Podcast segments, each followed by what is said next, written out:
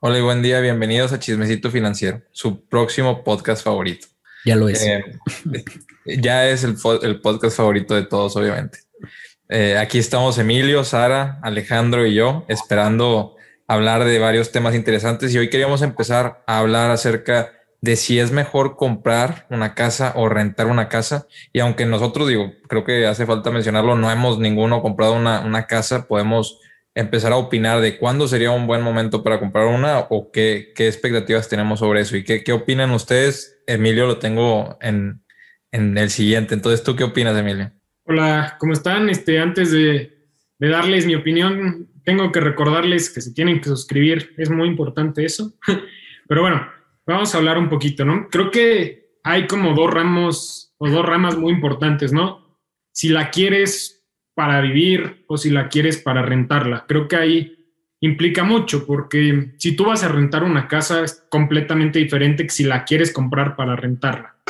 Eh, haciendo números, eh, creo que es muy importante considerar que, por lo menos para mí, yo antes pensaba completamente en la idea de comprar, cada vez me interesa menos por ahora, por lo menos por ahora, ¿no? Porque es una de mis metas de largo plazo. Pero haciendo números, no, no me cuadra algo. Por ejemplo, comprando una casa, tienes que desembolsar por lo menos un enganche, un enganche importante, además de que si no la liquidas al 100, pues te vas a endeudar. Otra cosa, tú tienes que pagar, bueno, si ya eres dueño, tienes que pagar predial cada año. También tu casa en promedio te va a generar un 4% anual de rentas y aproximadamente entre un 3 y un 4 de plusvalía. Digo, esto puede variar muchísimo según la ciudad, ubicación, todo, ¿no? Hay algo que, una frase que me gusta mucho, ahorita la verdad no me acuerdo exactamente quién la dijo, pero dice, hay tres fundamentos de los bienes raíces, ubicación, ubicación y ubicación. Literalmente es como el nombre del juego, la localización. Y bueno, eh, antes de extenderme, nada más dar como un número bien rápido, ¿no? Si tú tienes un inmueble de casi 6 millones de pesos, como un ejemplo, esto te va a generar en promedio unos 19 mil pesos mensuales, ya como renta. Ese es el valor en el que lo podrías rentar aproximadamente, el 4% al año.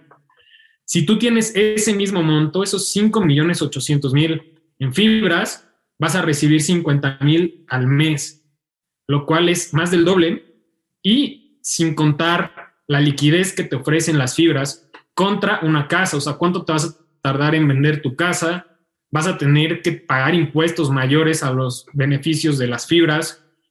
Vas a tener que también posiblemente pagar una comisión a un agente de bienes raíces. O sea, hay muchas cosas que tienes que pagar. Y también las fibras las liquidas así, ¿no? Una casa no te ofrece eso.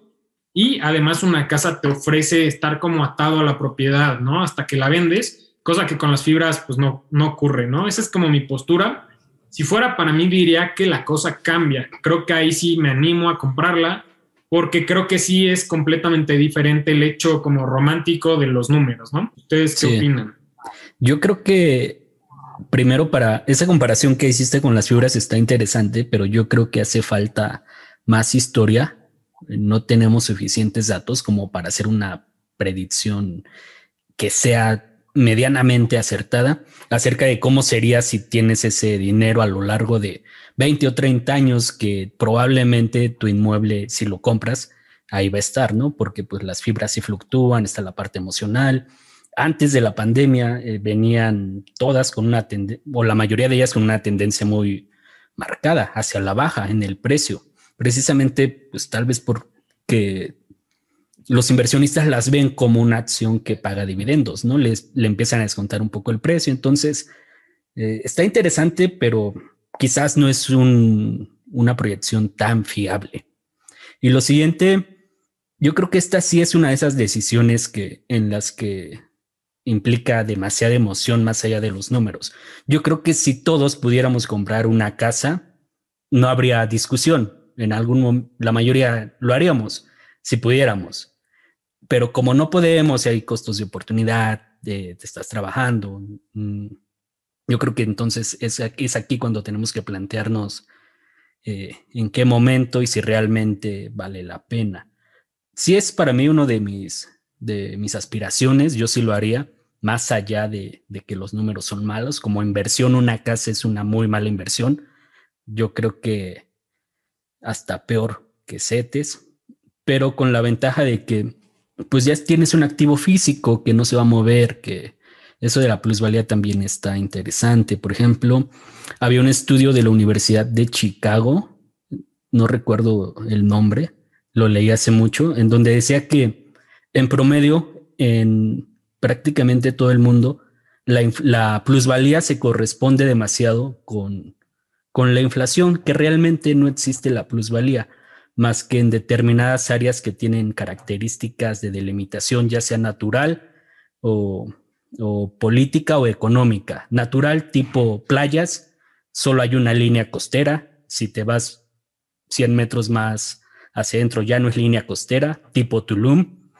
Eh, este, por económicas como Hong Kong, que tiene el beneficio pues hay fiscal para muchas empresas, muchas empresas se van para allá y por eso el precio está tan caro. En Ciudad de México, como Paseo de la Reforma, lo mismo, que es la zona más cara de todo México. Entonces yo creo que, que también habría que, que ver eso, ¿no? Comprar una casa en Ciudad de México es casi un sueño imposible ya para la mayoría de los millennials, pero también los datos son, pues, lo, ves alcanzable si te vas a otro estado, a, una zona de provincia donde el costo promedio del, de una casa habitación de unos 80 metros cuadrados es como de un millón de pesos, que tampoco es demasiado.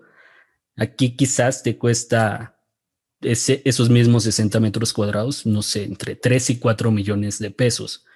Entonces creo que también depende de la etapa de tu vida, ¿no? Te quieres ir, bueno, yo que estoy en Ciudad de México, te quieres ir de la ciudad, eh, te quieres quedar, a mí me queda claro que yo quiero hacerlo, pero es una mala inversión. Y quizás ni lo veo como inversión, más como una meta. Bueno, o sea, digo, son varios temas. No sé si esa sea la, ubicación más cara de todo México. Eso sí me queda con bastante, me deja duda. Pero luego también mencionas este o, Cancún, pero también hablas de que los, por ejemplo, la de las fibras, la comparación con las fibras, a lo mejor no es lo más óptimo, pero sí creo que las fibras se deben de evaluar en base a los retornos eh, dados por dividendos, no, esperando tanto una apreciación de, la acción, eh, porque a final de cuentas, si lo que quieres es que la acción se aprecie, te vas con una empresa de crecimiento, no con una empresa que refleje eh, los retornos de los bienes raíces. digo, pero como quiera, comprar una casa propia deja de ser en sí un, una inversión en la que estés buscando un flujo de efectivo cuando deja de ser, eh, cuando deja de ser eso, ya no la podemos comparar con una inversión que te deje un flujo de efectivo. Em, creo que hay varios factores que entran y cada vez es, o sea, es más común que la gente deje de querer comprar una casa, que se quiera mover. Y en México todavía más, porque es muy raro que, que se dé la oportunidad de comprar una casa para cualquier persona eh, y que valga la pena en cuestión, en cuestión financiera. La gente cada vez es, es más conveniente pagar renta, porque la renta, como dijo Emilio, te la dan a un, por ejemplo, a un aproximado 4% del valor de la propiedad. Y tú para comprar una propiedad necesitas pagar una, una hipoteca normalmente con un interés de un 15 hasta un 20%. En esta ocasión, esto que sucedió en el 2020, se dio la oportunidad de que muchos pudieran sacar créditos hasta el 7.5% en México. 7.5% en México. Eh, o sea, en pesos tú puedes tener inversiones eh, americanas prácticamente tasa casi segura al 7% en dólares. Entonces, hay etapas muy raras en las que te conviene hacer este tipo de inversiones económicamente, porque se puede pagar solo la, hipoteca con, inversiones en el, extranjero, en otras monedas. Em, Pero ese 7% hay que sumarle seguro, o sea, te la venden. Esa es la tasa de interés que te van a cobrar, pero hay que sumarle seguros y ah, hay que sumar ese tipo de gastos adicionales que la elevan como hasta un 11, 12%. Las comisiones, los gastos por operación, claro. O sea, todo eso sí. Este, pero, o sea, inicialmente lo que puedes empezar a pensar es si tienes más de un, si tienes aproximadamente un 30% y una situación así, eh, o sea, un 30% del valor del inmueble, ya te va a poder convenir comprarla porque pones 20% al banco, el otro 10% lo usas para costos y vas a terminar pagando la inversión este, con retornos en el extranjero, suponiendo que aparte tengas invertido dinero en el extranjero. Este, eh, digo, son situaciones bastante complejas para considerar y la gente no, no va a valer la pena como inversión si lo comparas con otros instrumentos de inversión. Pero si lo vemos, por ejemplo, oye, ¿qué, me, ¿dónde trabajas mejor? ¿Cómo te sientes mejor? Estábamos, estaba platicando con, eh, con Fern Finance, que Jorge, que lo que platiqué con él en un live la última semana, hace una semana, y él me decía que estaba tratando de comprar una casa y me dice, oye, yo estoy de acuerdo que no es la mejor inversión, pero yo ya no puedo estar teniendo que lidiar con el que me renta, no quiero estar porque el perro hace problemas en la casa, este, yo quiero mi espacio, quiero poder mover lo que sea, tumbar la pared si se ocupa y, cosas de ese estilo. Em, entonces, estoy muy de acuerdo que si va a traer valor extra a tu vida, puedes empezar a considerar una casa. Ahora, si te vas a amarrar para pagar una casa y no tienes otros activos, lo peor que puedes hacer es eso. Primero sería comprar una casa para rentar este, que tengas y que tengas experiencia en bienes raíces. Pero sí, digo, son muchas cosas a considerar. ¿Qué opinas tú, Sara? Oye, nada más antes de que hables, Sara, eh, rápido. ¿Tú quieres comprar en algún momento? Depende de los proyectos que tengas. No, pues dime, dime sí, sí o no. No, no, no, depende de los proyectos que tenga. O sea, probablemente esté igual de contento. Depende de los proyectos que tenga. Si ese dinero lo voy a tener en un lugar que me haga más feliz que tener mi casa propia, lo voy a tener en otro lugar. Va a depender de, de dónde yo me vaya a sentir más feliz. Ahora, eh, que lo tenga en, mi, en la mira ahorita, no, no tengo, no, no, lo, no quiero una casa ahorita. Ok, pues en mi caso, yo antes, hace unos años, mi sueño era comprar una casa, o sea, siempre pensaba cuando empezaba a trabajar en comprar una casa, pero conforme me fui metiendo en las inversiones, pues encontré que no era la mejor opción, que en la mayoría de ocasiones hay muchas mejores inversiones que un bien, un, bien raíz como es una casa, que es una propiedad, que además de eso es muchísimo riesgo en tus inversiones y todo tu portafolio está ahí o la mayor parte de tu portafolio. Entonces, cuando empecé a ver todo eso, porque antes también yo tenía la idea de que pues rentar era tirar el dinero a la basura, que porque está pagando ese dinero a otra persona en vez de tener algo tuyo, ya te das cuenta de muchas cosas y como comentaban hace rato, eh, siempre rentar va a ser más barato. Hay una fórmula, por ejemplo, que se llama eh, Price Rent to Price Radio to Rent eh, y ahí es donde divides el precio del inmueble total entre lo que te cuesta rentar de forma anual y ya te dice que si eso es mayor a 20 al año te conviene más rentar y si es menor a 15 te conviene más comprar y si está entre esos dos números pues tienes que considerar otros puntos. Entonces, ese tipo de operaciones, más las que te dijo, las que dijo este eh, Emilio, son buenas a considerar al momento de estar pensando en eso. También, si vas a comprar, como comentó Bernardo, primero, pues tener más activos, o sea, no solamente vaya a ser tu activo esa casa, tener el 30% o algo muy cercano al 30% para dar de enganche a la propiedad. Y eh, pensar por qué queremos hacerlo. Muchas veces es emocional, más las personas que tienen una familia, creo que para ellos es muy importante como dejarle ese bien físico a sus hijos, tal vez las inversiones como no son tangibles, es más difícil de ver como, como eso que le estás dejando a las generaciones que van abajo de ti, pero pues entender para qué lo queremos. Y también si creemos que eso nos va a hacer felices, que vamos a trabajar mejor, que vamos a buscar mejores trabajos para estar pagando más de esa casa, pagar a capital, etcétera, pues también hacerlo, pero que no sea nuestro único, nuestra única inversión. O sea, yo, por ejemplo, en mi caso, en este momento no pienso comprar una casa, eh, pienso rentar muchísimos años, más porque no me gusta estar en un solo lugar, me gusta estar como moviéndome, creo que es la razón eh, principal por la cual no compraría. Y si llego a comprarla, comprar una vivienda más adelante, máximo debería ser el 20% del total de mi portafolio. Si va a representar más de eso, no compraría una vivienda y trataría de pagar lo más que pueda eh, a contado para no pagar casi intereses. Y pues ya, entonces creo que en un futuro cercano no pienso comprar una casa. Yo, yo también, este, primero tendría otros bienes raíces antes de comprar mi casa propia, definitivo, o sea, eso lo tengo bien claro. Y depende, también va, va a depender mucho, o sea, esto depende mucho en qué etapa se encuentra tu, el mercado donde tú vas a comprar una casa. Si es un mercado desarrollado, como lo es Canadá, como lo es Estados Unidos, las rentas van a pagar la hipoteca, porque las hipotecas te las dejan a, un, a una tasa de interés muy baja, porque los, los, bancos son bastante rentables así, no pasa nada. En una economía que se está desarrollando, tienes riesgos de moneda, tienes riesgos de, de impago, entonces los bancos tienen que cobrarte una tasa de interés más alta. Por lo cual, si estás comprando en un país que se está desarrollando, que tiene riesgos de moneda, es mucho más fácil comprar y aprovechar oportunidades si tienes el capital. En los otros países ya desarrollados es mucho más fácil aprovechar oportunidades cuando no tienes el capital, porque te apalancas, tienes este, el beneficio del banco. Acá no tienes el beneficio del banco. Tienes prácticamente, o sea, te puedes apoyar, pero prácticamente lo tienes en tu contra. El, el que sea rentable comprar una casa con, una, con un préstamo alto y más si no tienes historial crediticio. Entonces, para yo comprar una casa propia, como ya la quisiera, yo tendría que tener bastante historial crediticio. E, eso también suma a, la cantidad de, de, cosas que tengo que hacer antes de poder pensar en si comprar una casa o no.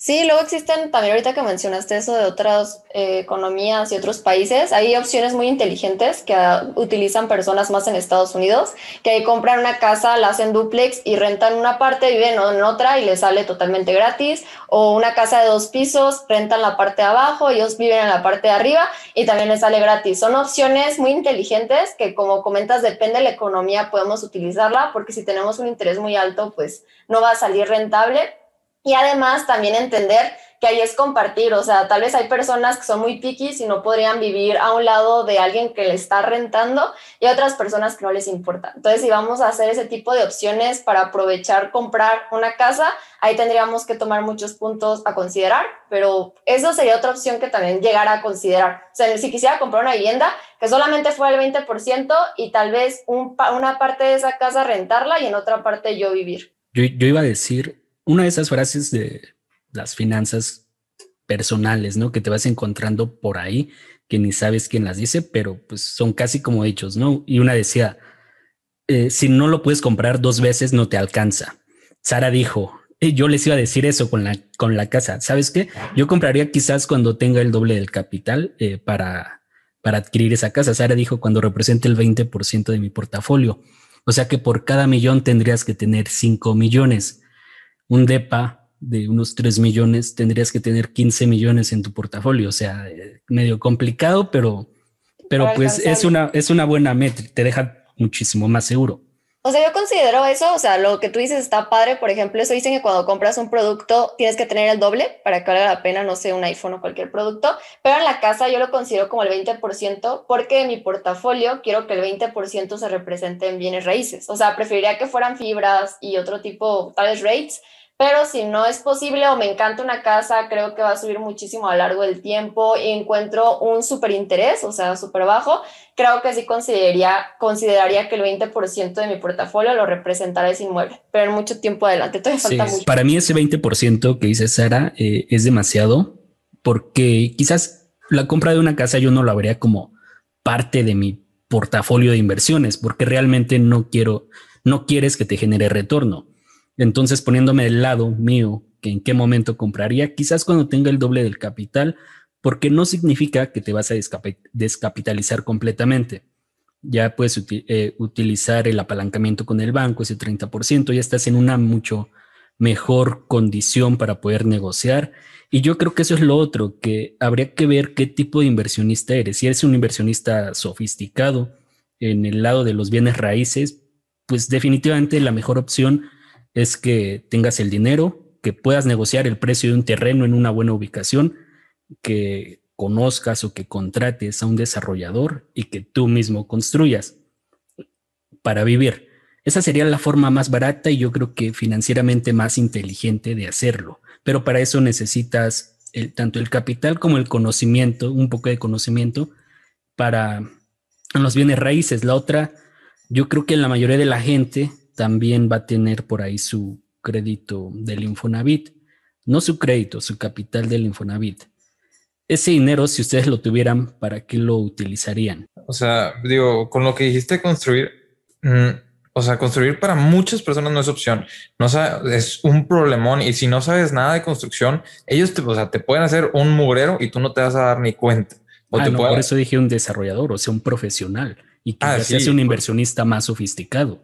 Pero no sabes si te está cobrando bien. O sea, no sabes. es que si no, no, güey, si no sabes de construcción, necesitas al menos, o sea, al menos que tengas a alguien de confianza que te pueda asesorar, a un arquitecto de confianza que te pueda ir a revisar que todo esté yendo bien, porque puedes contratar a gente que no conoces a que te construyan y a otro a que revise el proyecto y entre ellos se ponen de acuerdo. O sea, pasa mucho. Hay, hay a cada rato hay problemas con las casas en, en todos lados, en, en los desarrollos. Se ven las noticias a veces de que no, pues este, en este desarrollo de Infonavit se cayeron los techos, nada más tenían dos vigas de acero y dicen, o sea, y dices, ¿cómo puede ser?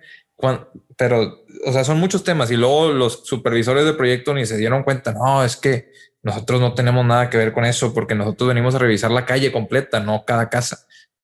Son muchas cosas así, pero sí, sí entiendo. Y lo que dices del dinero de Infonavit, si juntas un capital o sea, si juntas suficiente capital, vale la pena que compres una casa de Infonavit y la rentes totalmente, este, o cualquier, o una casa que entre de eso. Pero muchas personas no van a juntar el suficiente dinero en, en, el Infonavit, por lo cual ni te convendría apalancarte extra. Pero ahí, ahí va otra cosa. Si tú sabes, si tú te conoces a ti mismo, yo por ejemplo me conozco a mí mismo y sé que el dinero, si no está en una casa, va a estar trabajándose. Pero si tú te conoces a ti mismo y dices, si no pongo este dinero en una casa, me lo voy a, me lo voy a seguir comiendo, lo voy a dejar en CETES y cuando tenga un viaje me lo voy a gastar en el viaje. Entonces, fuérzate a tener la casa porque es un activo que te va. la, mayoría de las propiedades de bienes raíces están dolarizadas. Si el dólar sube, cuando te compren la casa, te la van a comprar, este, se va, se va a tardar en ajustar, pero te la van a comprar en proporción a lo que subió el dólar también, en proporción a lo que subió la inflación, como mencionó Alejandro. Entonces, si son varios temas. Si tú te conoces a ti mismo y sabes que no vas a ahorrar y que no vas a juntar el dinero, cómprate una casa para ti mismo y vive ahí o, o edúcate este, sobre cómo tener esa paciencia para invertir a largo plazo. Yo en lo personal, como sé que voy a tener ese dinero trabajándose, prefiero no comprar la casa. Creo que igual este, de lo que comentas, Bernardo, de que utilices y compres ese, o sea, una casa Infonavit, según yo, ya se puede utilizar ese crédito o ese saldo para aportarlo a una propiedad. Según yo, eso ya se puede. O sea, no solamente que el 100%, entonces eso también podría aplicar, utilizar esa parte tal vez como un enganche, mientras no te descapitalizas y a lo mejor tu portafolio en la bolsa sigue trabajando y a lo mejor eso puede ser mejor. Pero o, el, Cofinavit, que es combinar Infonavit con crédito hipotecario. Exacto. Sí, yo, y yo este justo a donde iba es que también depende mucho. O sea, creo que una de las mejores oportunidades siempre va a ser tener capital disponible. Porque, por ejemplo, uno de mis youtubers favoritos es este Graham Stefan. Él, las propiedades que compró, básicamente las compró porque los bancos tuvieron que, o sea, como tomar esa casa por impago. Entonces salen al remate y muchas veces sí están muy por debajo de su valor a mercado. Entonces siento que si tú tienes el efectivo y quieres a fuerza una casa, esa posiblemente sea una de tus mejores oportunidades. Digo, seguramente no, tal vez no esté en la localización que quieres o tal vez se le hace falta remodelar, pero de todas formas el precio va a ser mucho menor, creo yo. Sí, o sea, eh, en ese hacer un comentario de ese tipo.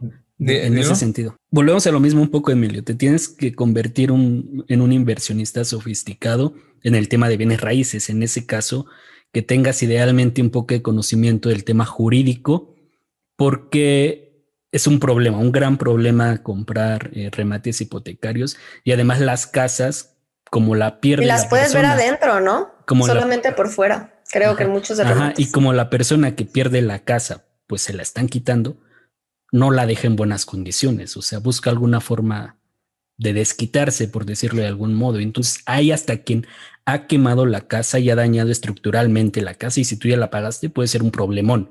Entonces no es tampoco tan sencillo como, como lo hacen ver los youtubers de, de remates hipotecarios. No, es que es en Estados Unidos, es distinto, porque en Estados Unidos tú hay inspectores para todo y tú puedes llevarlos y te hacen una inspección. Y si tú te das cuenta de que la casa tiene algo que el dueño no te dijo y tú le das al dueño la nota de inspección, el dueño tiene la obligación de, darlo a conocer al público.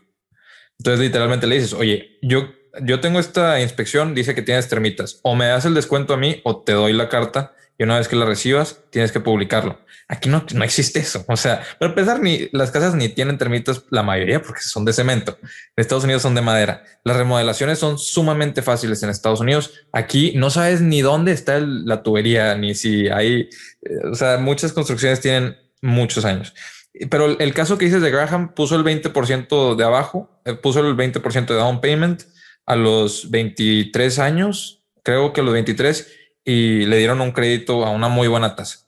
Que Meet Kevin, el otro youtuber, puso su primera casa, este, ah, y la de Graham fue una duplex y él vivía en una. Meet Kevin puso 3% de abajo, él, o sea, de down payment, él rentaba otra casa y con esa pagaba los, los, los la renta y, y los intereses, o sea, las dos cosas y dio el 3%. En México no puedes dar el 3%. De hecho, tienes que dar entre el 20 y el 30% al menos. Y Kevin lo hizo con 21 años. O sea, en México con 21 años no te ni una tarjeta de crédito probablemente. Sí saquen su tarjeta de crédito desde los 18. Traten de hacerlo. Elon Musk, por ejemplo, y, Kevin O'Leary son dos personajes muy distintos. Kevin O'Leary dice, yo quiero tener 5% de rendimiento en, mis, en, en, las cosas que yo tengo. Compró igual que Graham una casa con 20% abajo de down payment no sé por qué sigo diciendo abajo, y se la pasó y él dice, a mí yo tengo propiedades en diferentes países, en Canadá, en Estados Unidos, en Suiza, y viajo mis propiedades. Son casos de súper ricos, pero Kevin O'Leary trabajaba en una eh, nevería, él no tenía dinero, vio oportunidades, fue creciendo y creció bastante, es uno de millones.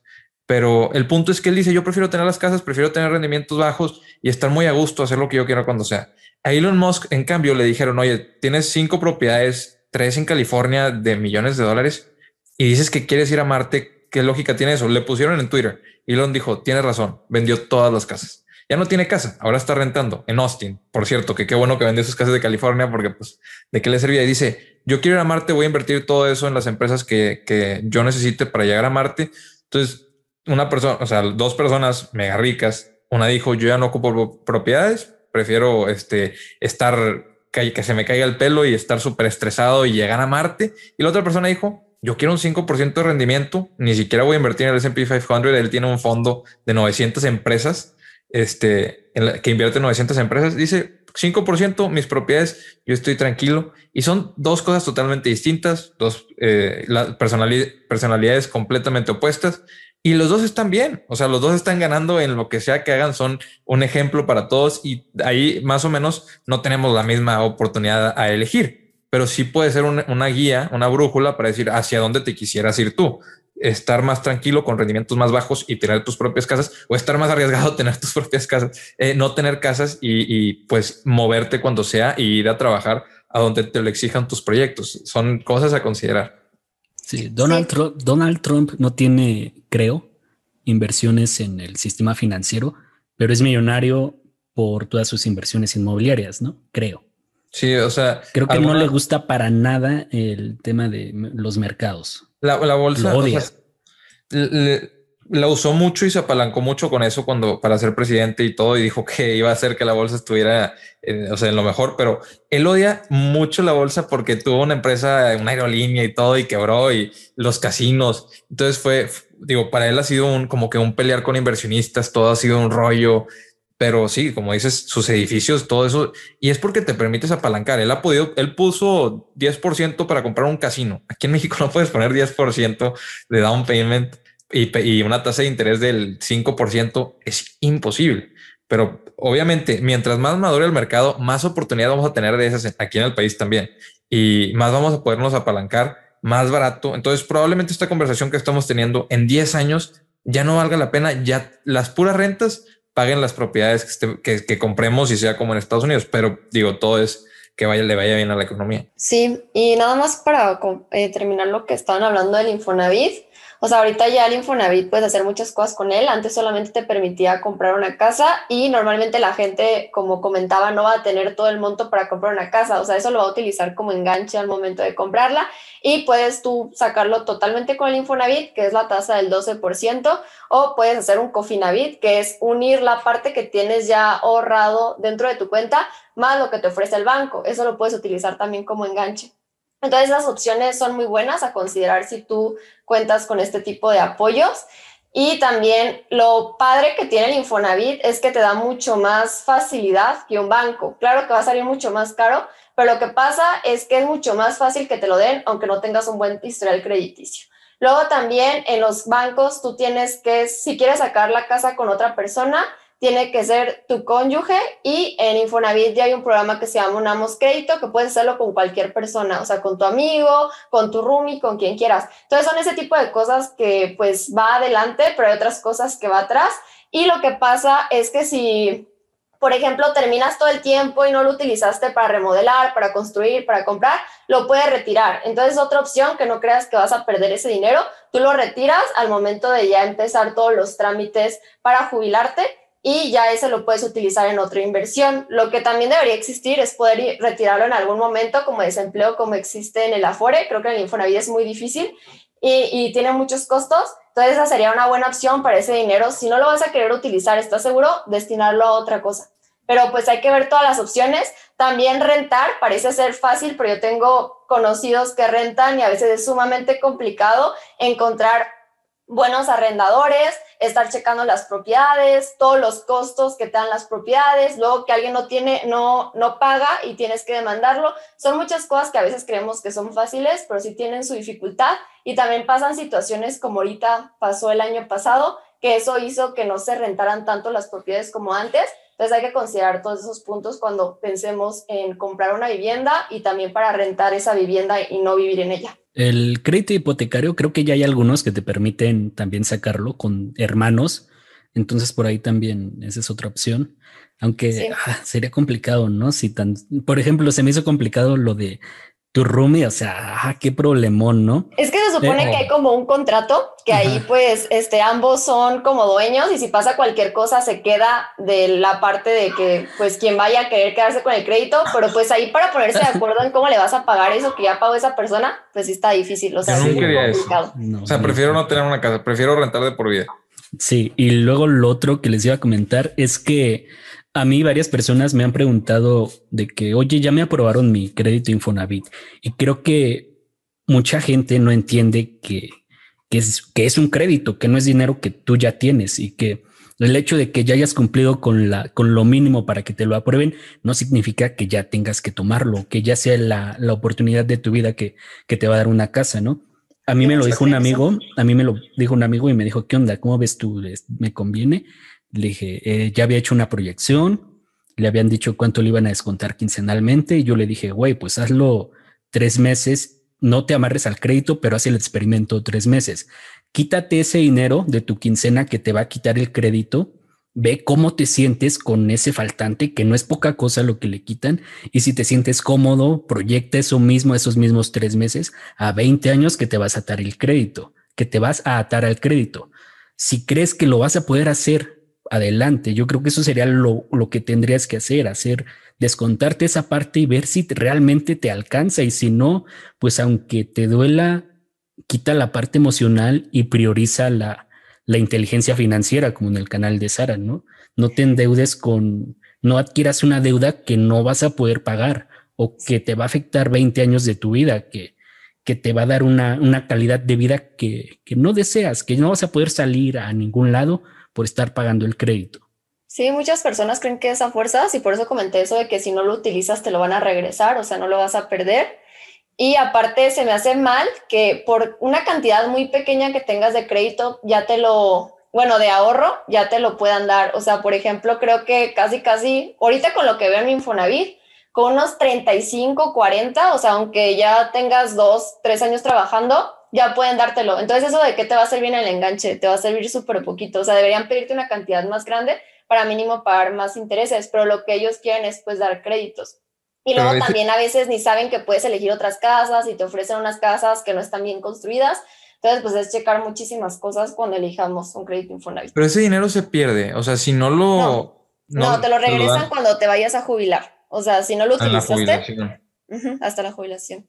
Sí, pero bueno, digo, lo de las casas, ya puedes comprar cualquier casa con el crédito Infonavit. O sea, pero, pero pues, o sea, el crédito Infonavit va a ser relativamente pequeño a comparación de las otras casas.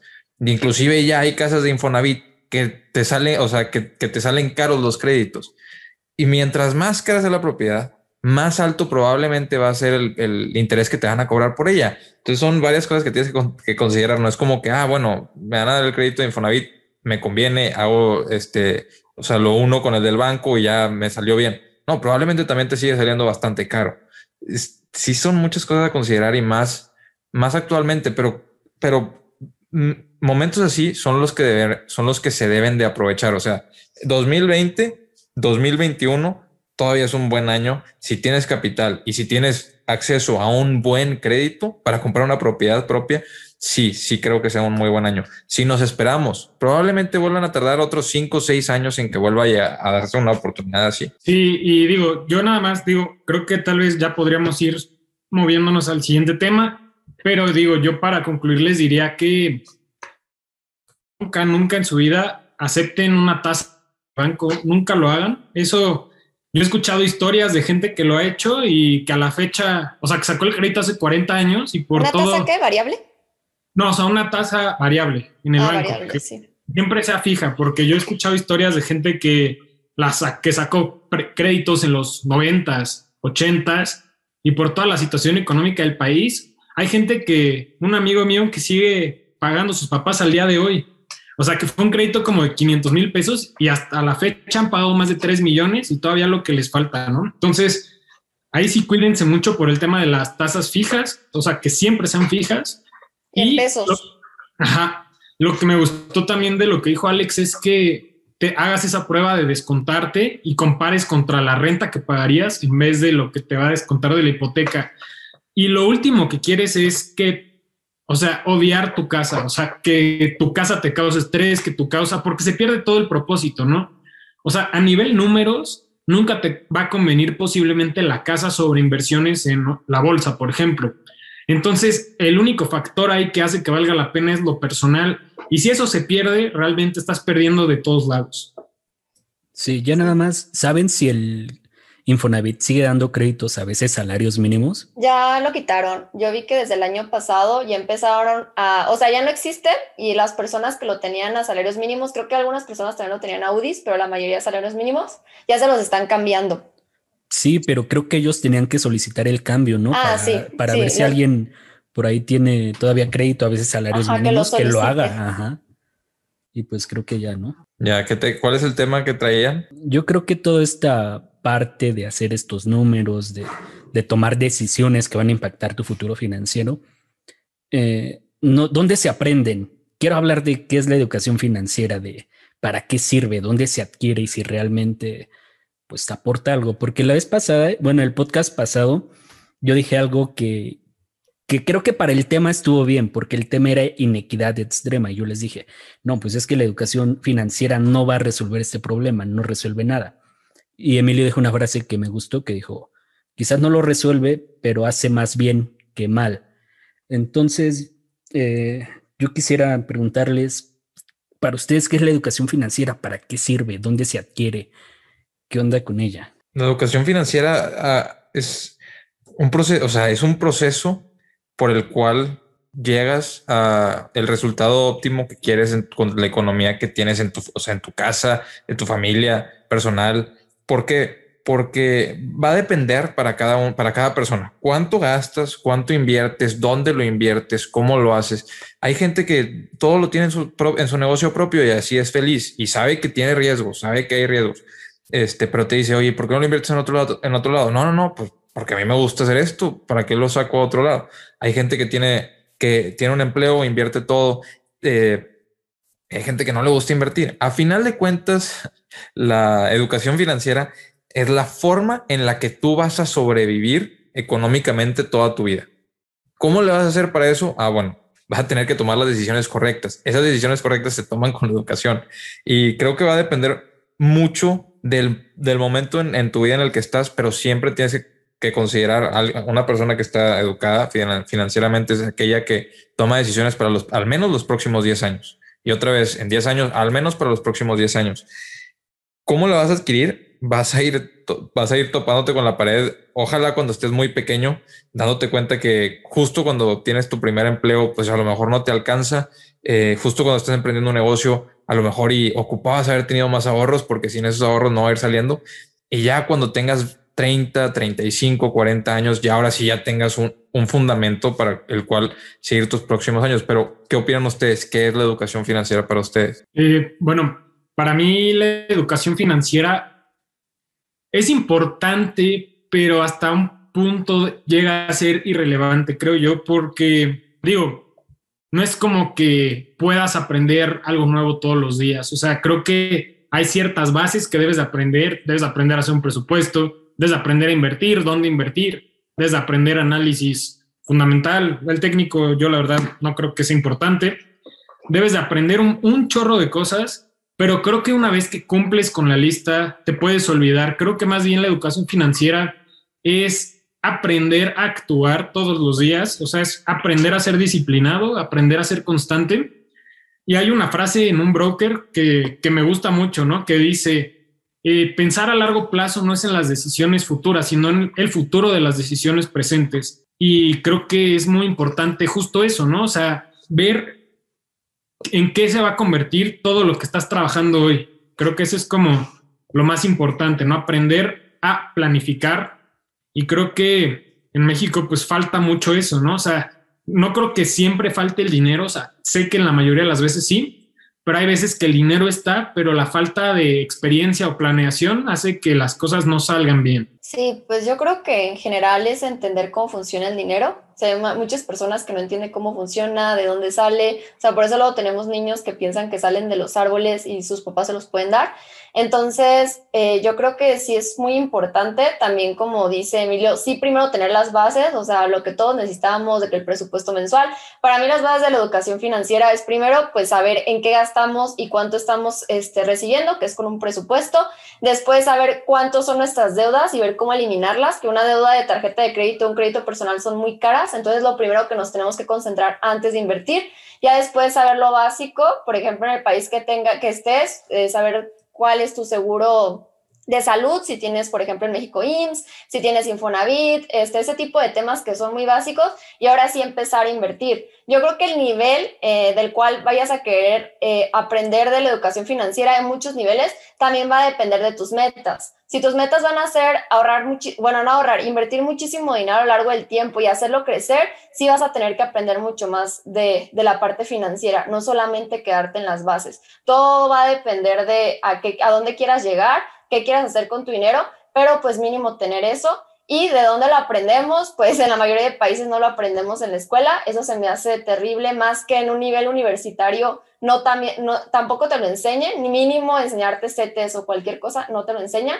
Y eh, muchas personas lo aprenden, por ejemplo, aquí en YouTube. Hay otras personas que sí lo aprenden con su familia, o saben que sus papás son muy disciplinados, invierten cierta cantidad al mes, hacen esto y esto, e inconscientemente están agarrando todo ese tipo de cosas para cuando sean adultos también replicarlo. Pero pues sí es un tema que hay que trabajar y creo que entre más mejoremos esta parte en México, también el país va a crecer, porque así van a poder invertir mucho más dinero los mexicanos y así poder hacer crecer las empresas, porque pues no solamente invertimos en la Bolsa de México, pero pues invierte, y poder hacer que nuestro dinero en un futuro podamos hacer mucho más con él y no tengamos que estar con programas sociales para poder estar manteniendo otras personas. Sí, em, yo diría que la educación financiera, esta definición es como de librito, ¿no? Porque la saqué del curso de de finanzas personales de la UNAM, que yo creo que el temario debe ser muy parecido al de educación financiera de la Conducef. Entonces, educación financiera es primero, aprende a hacer un presupuesto. Segundo, ahorra. Tercero, invierte esos ahorros. Cuarto, aprende qué es un crédito. Quinto, contrata seguros y ellos agregan algo de consumo responsable. Es como tema eco-friendly. Eh, y ahora, yo a mí me causa un poco como de ruido, cringe, que digan que no aprendes educación financiera en las escuelas, porque si vemos la lista completa, quizás no, aprendes de seguros, de, consumo, de, sí, de consumo responsable, sí, pero, o sea, todos en, yo creo que desde secundaria o en preparatoria, llevas administración de cualquier tipo, o principios de administración. Sí, todos llevamos. No, depende, depende mucho la escuela y también depende qué administración. Es muy difícil. Por ejemplo, lleve administración de empresas. Es muy, muy diferente una administración de una empresa a una administración del el dinero personal. O sea, yo creo que eso falta muchísimo. o sea, por ejemplo, se puede extrapolar, Sara. Sí, pero por, por, ejemplo no te enseñan o sea cómo funciona el sistema financiero tradicional en México, ese tipo de cosas que todos deberíamos saber. O sea, yo creo que sí falta mucho. Igual sí te dan una pequeñísima base, pero la verdad casi nada. O sea, así como que te enseñen mucho, no. No, o sea, lo que hoy es que todo se puede extrapolar. Ya al, al final la educación financiera yo diría que está la parte emocional y la parte más numérica. Y el problema es desde la raíz, porque muchas personas no saben ni hacer una multiplicación, entonces como les pides que proyecten un crédito y no es que no sepan o se les olvida o no quieren volver a aprender. Y yo creo que también si no hay esas bases, pues la educación financiera no te va a servir de, te va a servir de poco o de nada, porque la inversión es proyectar tus ahorros, los créditos es proyectar dinero que te están prestando. Entonces, yo creo que sí se aprende parte de esa educación financiera en la escuela. Lo que pasa es que no estamos teniendo esa capacidad de extrapolarla al, dinero que, que administramos de forma personal, pero serían esos puntos que vimos. Y yo les iba a preguntar si Emilio mencionó el análisis fundamental o técnico. ¿Eso es parte de la educación financiera? O sea, ese nivel de, llegar a ese tipo de inversiones? Mira, yo te diría que, que sí es educación financiera porque es parte del proceso de aprender, pero te diría que no es necesario. O sea, creo que una persona que quiere vivir toda su vida de CETES lo puede hacer. Digo, lo puede hacer, posiblemente le vaya mucho mejor que alguien que ni siquiera ahorre o que ni siquiera se preocupe. Pero de eso a el análisis fundamental, pues sí, ya es un poquito diferente, ¿no? El hecho de proyectar, o sea, vamos a lo mismo, o sea, son cosas, conceptos básicos que tal vez no sabemos cómo aplicarlos. ¿A qué te refieres con proyectar? Proyectar ahorros y proyectar, ¿qué, qué es eso de proyectar? O sea, lo no, que... No, le pregunto a Alejandro porque él fue el que lo mencionó. Sí, o sea, si tú inviertes mil pesos a una tasa del 10%, ¿cuánto vas a ganar en un año? Y si haces el proceso de reinversión, ¿cuánto vas a ganar al segundo año, al tercero, al cuarto, al décimo? Y lo mismo con el crédito. Si me están cobrando una tasa de interés por mi dinero y después estoy aportando a capital, amortiza ese crédito. sí, pero yo ¿Qué estás proyectando? ¿Cómo? ¿Qué estás proyectando? Pues el dinero del futuro. O sea, pero yo creo que para eso ni siquiera necesitas multiplicar. O sea, estaría padre, pero por eso están los simuladores y por eso hay archivos de Excel ya hechos que para gente que no sabe hacer esas cosas. Ah, o sea, no es necesario que las sepas hacer, pero entiéndelo, ¿no?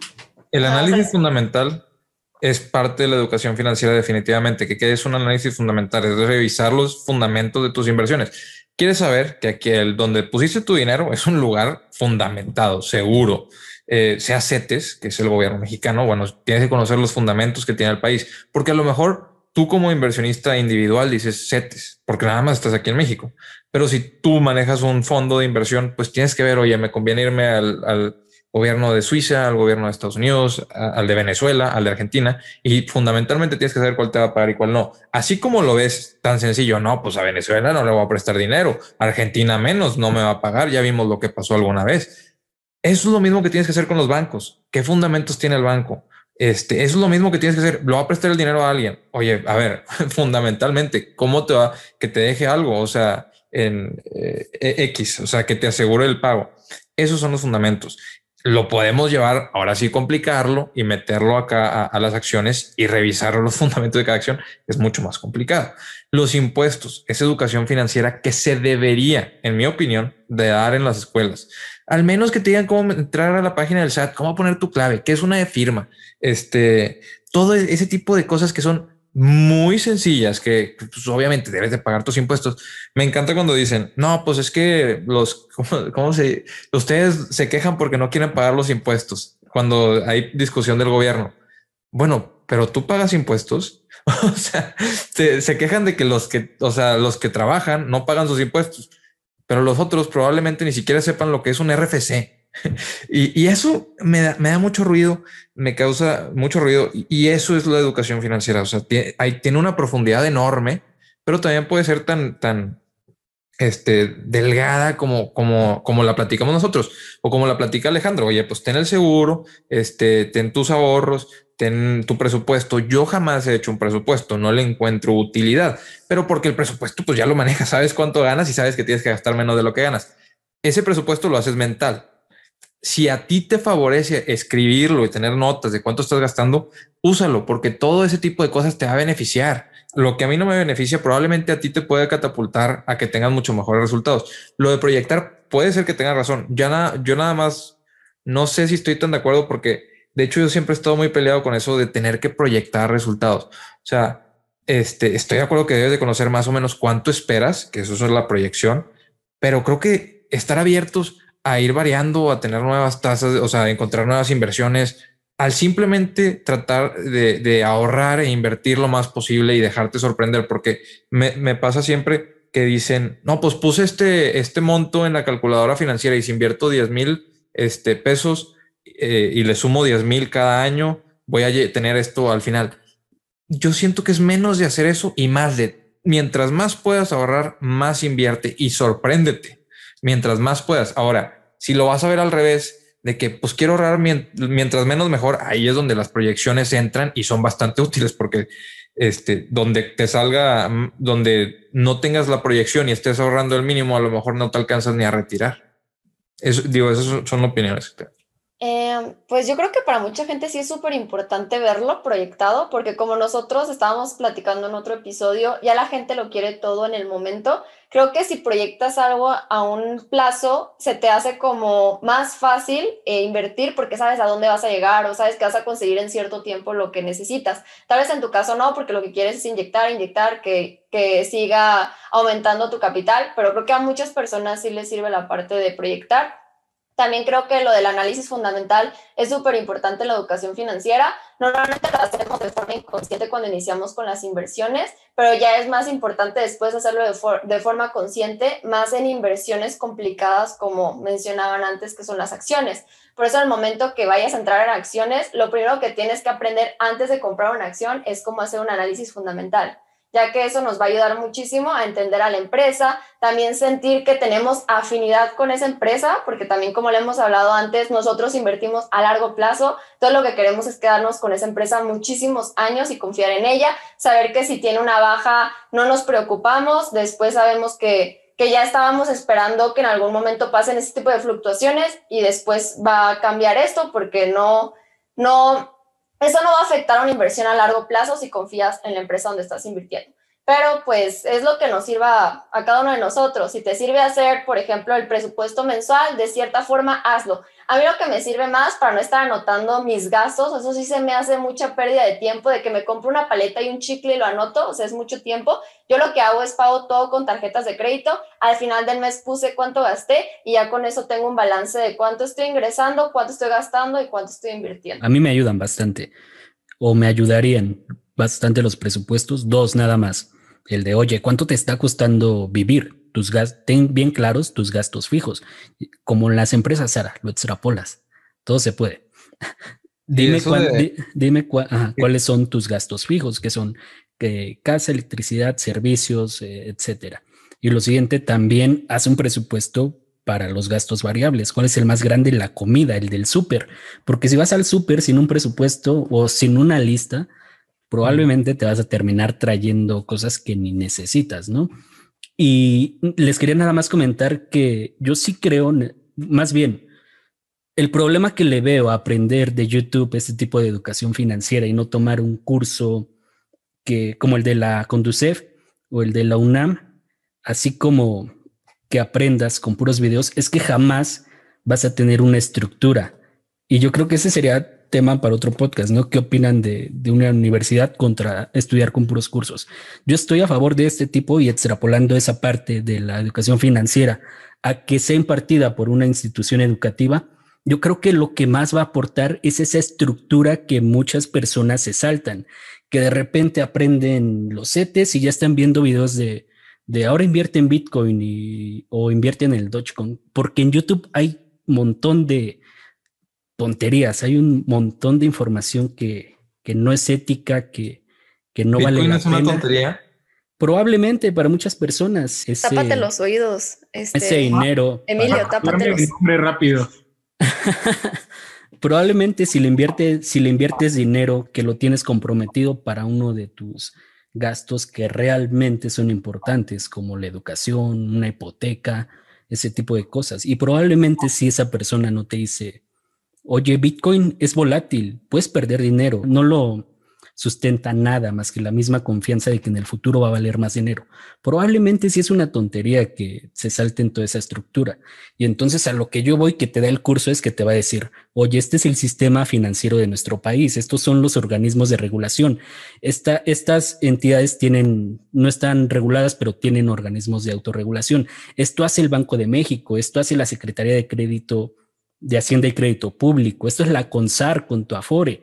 Entonces, si no entiendes esa estructura y te saltas de repente a ver videos de Bitcoin o de análisis de empresas, probablemente vas a terminar haciendo tonterías con tu dinero. Entonces, en ese caso, yo creo que sí es muy necesario una estructura. Yo sí vería bastante bien que este tema te lo impartan en las escuelas o apréndelo por ti mismo en estos cursos que son aburridos pero necesarios. A ver, Alejandro, Hace rato mencionamos esa parte, o sea, estoy de acuerdo que te enseñan así en la escuela, pero pues falta todo eso, o sea, podemos decir nosotros como creadores de, oigan, antes de empezar a ver contenido de nosotros, porfa, váyanse este curso para que se eduquen de lo básico, pero mucha gente no lo va a hacer.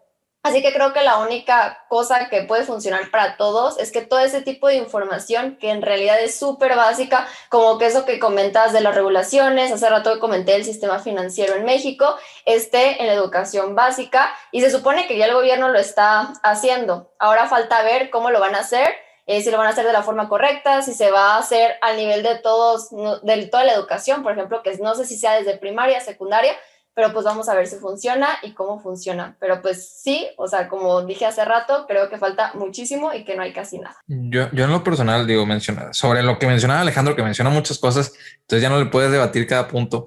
Este, entonces vamos a asumir que estuvo bien en casi todo. Yo, cómo aprendí de educación financiera fue aprendí de análisis fundamental, aprendí a invertir en acciones. Primero invertí en criptomonedas. De criptomonedas a mí me fue muy bien pero fue un tiempo yo decía, oye, esto no tiene fundamentos, me tengo que mover de aquí. Entonces decidí poner el dinero en Facebook. Muy bien, en Facebook lo tenía y dije, bueno, para empezar, este, no sé si fue la decisión correcta, pero, pero quiero aprender. ¿Cómo fue? ¿Cómo fue que lo hice? Aprendí a analizar empresas con YouTube y luego compré cursos. Al final, y luego en uno, en, en viendo YouTube, decía una persona, a ver, este, yo quiero que mis empresas sean como está, como soy yo y e, eso, no me acuerdo si fue Jeremy o, Graham Stefan, pero ellos decían, yo quiero tener, o sea, yo quiero que la empresa tenga su cuenta, en su cuenta de banco dinero, quiero que tenga sus propiedades, que son, o sea, aparte de sus activos, este, y quiero que aparte tenga la menor cantidad de, deudas posibles. Y eso me, me, sonó mucho, o sea, me gustó bastante. Manéjate como si fueras una empresa. El problema entra cuando no sabes cómo se debe manejar una empresa. Tú como persona eres una empresa una empresa es nada más una entidad más grande que tiene que, que maneja más personas, pero la salud financiera de una persona y la salud financiera de una, de una empresa son exactamente las mismas. Eh, la única diferencia es que los bancos te van a tratar un poquito diferente. esa es una cosa. ¿Cómo, ¿Cómo, aprender? Cada quien aprende diferente. Los cursos, por ejemplo, que ahorita de, de educación financiera que, que, ahorita mencionaba Alejandro, no están en todo, no habían hace 20, 30 años. ¿Qué hacía la gente? O aprendían poco a poco construyendo una empresa o se juntaban o veían a las personas que ya habían sido exitosas. Había muchos seminarios, había muchas pláticas de gente que le iba muy bien. Por ejemplo, en Estados Unidos a cada rato van los empresarios a dar cursos, a dar, no, no cursos, discursos a las universidades y eso aporta bastante. De hecho, me platicó un amigo que cuando él estaba estudiando en Texas en secundaria, Trump fue a dar una plática a, su escuela y dice, oye, yo estaba bien chiquillo. me acuerdo que nos hablaba de dinero, pero yo no entendí nada. Ok, bueno, pero al menos este, a los que eran un poco más grandes que él, eh, o él estaba en primaria, los que eran un poco más grandes que él, se quedaron con una idea. Ahora tienes YouTube, ahora puedes escuchar lo que opinan los diferentes millonarios del dinero, puedes escuchar lo que hace Warren Buffett, puedes ver todo en, en YouTube. Que va a dictar si te va bien o no con esa educación financiera. En, si empiezas con YouTube, de dónde estás sacando la información, a quién estás siguiendo, qué credenciales tiene, porque pues obviamente si ves que alguien tiene un Ferrari y te dice cosas y luego ves que hay un TikToker que también se pinta el, pelo y dice que, que, pues él tiene mucho dinero, oye, pues es que ahí lo que está en cuestión es tu, es eh, cómo juzgas tú las cosas, qué es lo que quieres No vas a ver a los millonarios teniendo ese tipo de, no vas a ver a los millonarios haciendo eso, tratando de hacer TikToks para llamar la atención. No tienen que vender un curso tampoco. Te van a poner un curso probablemente. Oye, el millonario te va a decir, mira, yo hice un curso, lo hice con este, por ejemplo, está esta plataforma que juntó al director de Disney, no me acuerdo el nombre, pero al director de Disney, a varios jugadores de la NBA y dan cursos, actores y está bastante padre. Entonces sí te pueden dar cursos, pero ellos no te van a decir, cómprame mi curso, cómpralo. No, tú, tú vas a ir a comprarlo porque sabes quién es. Y ahí es nada más, a ver, ¿cómo juzgas las cosas y de dónde estás sacando la información? Busca la información de la gente que tú valoras, no de la gente que te salió con un Ferrari. Eso es, lo que creo. Sí, eh, de acuerdo. O sea, creo que también justo en parte del, creo que esto va también, o sea, lo de los creadores va también un poco con el análisis fundamental.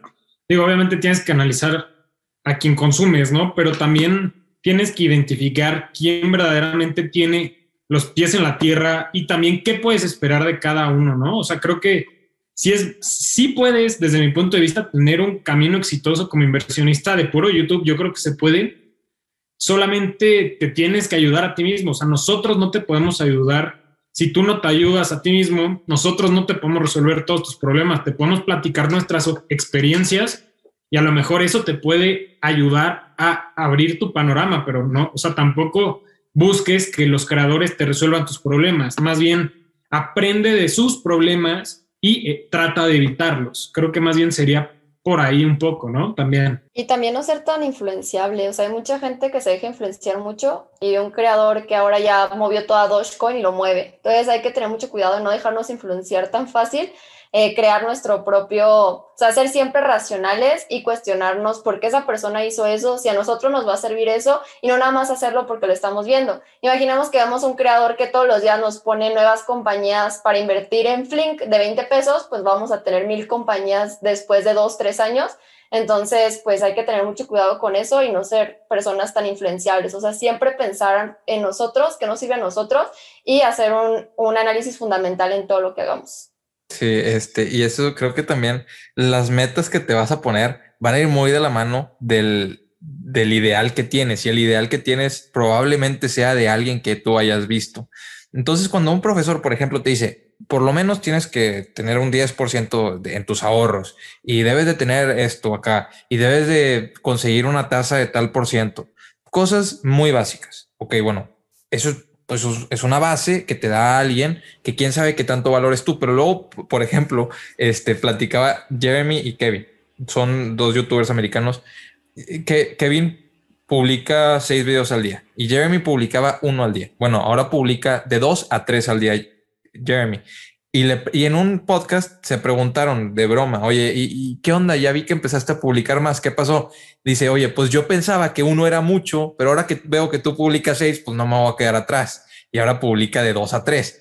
Eso es, cambia totalmente el panorama de quién estás consumiendo y a dónde crees que vas a llegar. Si tú crees, o sea, si lo mejor para ti es el que el más rico de tu colonia, entonces probablemente ahí vayas a llegar tampoco me, tomes la palabra y me digas, no, pues es que si yo admiro a Carlos Slim, bueno, o sea, tampoco, pero, pero admiro. Si vivo en San Pedro. O sea, digo, por ejemplo, si, es como de que si vives en, en, por ejemplo, en el área metropolitana, puedes vivir en García y decir, oye, ¿sabes qué? Yo no quiero ser el, el, o sea, yo no quiero quedarme aquí, yo quiero ir a, a San Pedro, por ejemplo.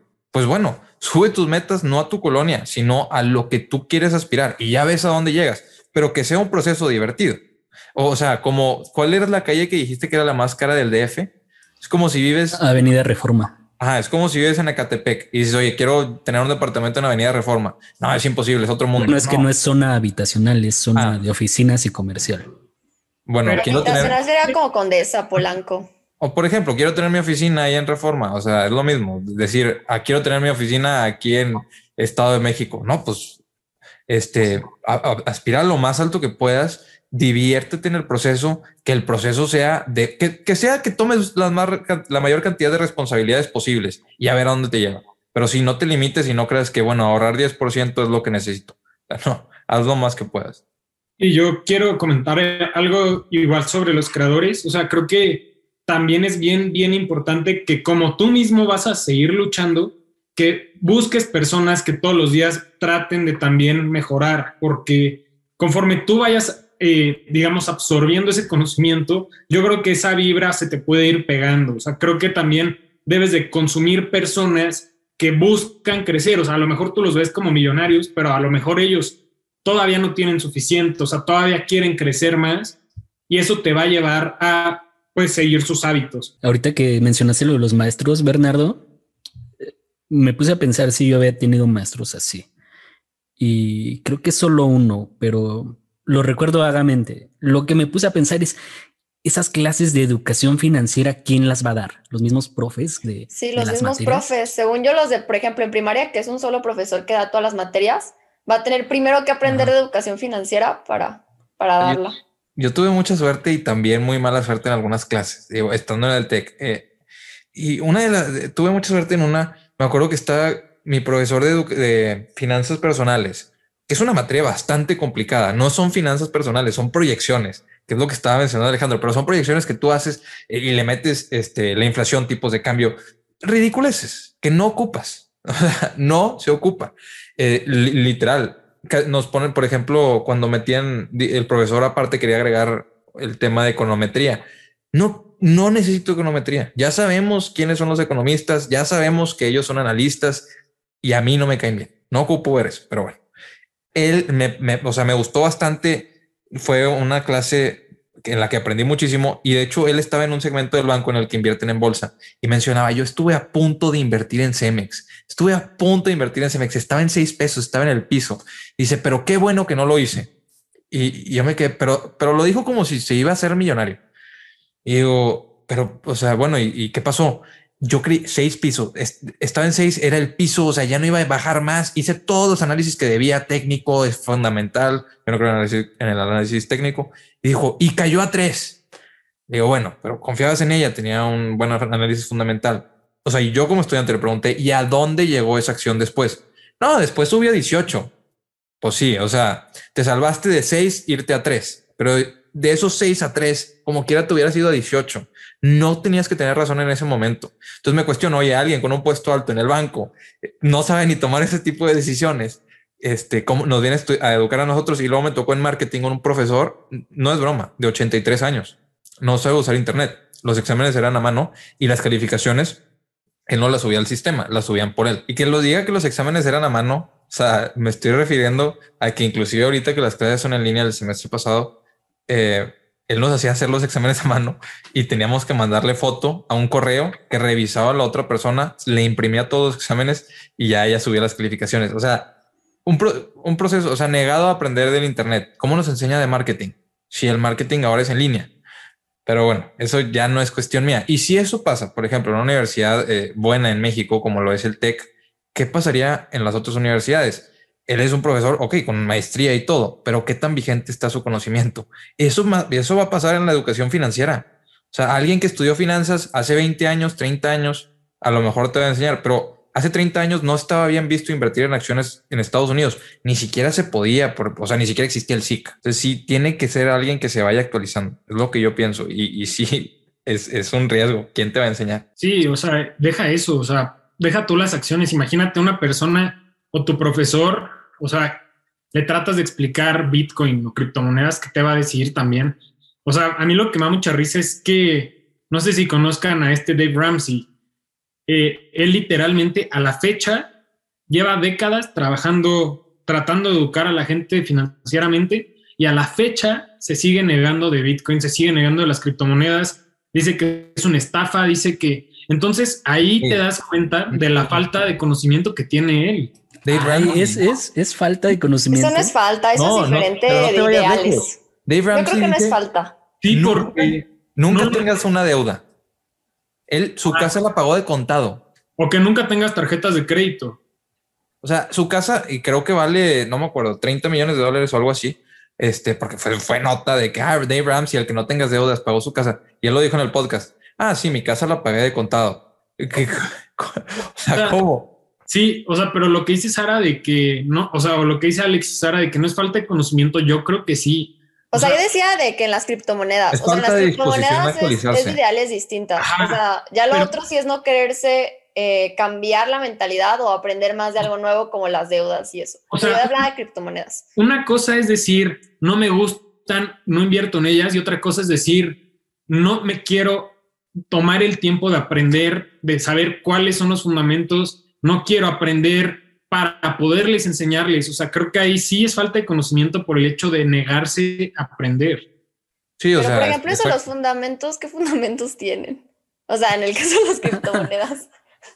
O sea, yo hablaba de las criptomonedas, los créditos y eso sí entiendo que te tienes que abrir y entender cómo te pueden ayudar y todo. No, pues las criptomonedas sí tienen muchos fundamentos, o sea, depende de con cuál te vayas. O sea, por ejemplo, existen criptomonedas como a mí se me hace muy importante Ethereum, el hecho de poder crear contratos en el que no necesites estar presente las dos partes. O sea, creo que son cosas o sea, todo el blockchain. es una aplicación. No solo presentes, o sea, el contrato se realiza, estés de acuerdo o no. El contrato, una vez firmado, ya se realiza. Eso es innovación.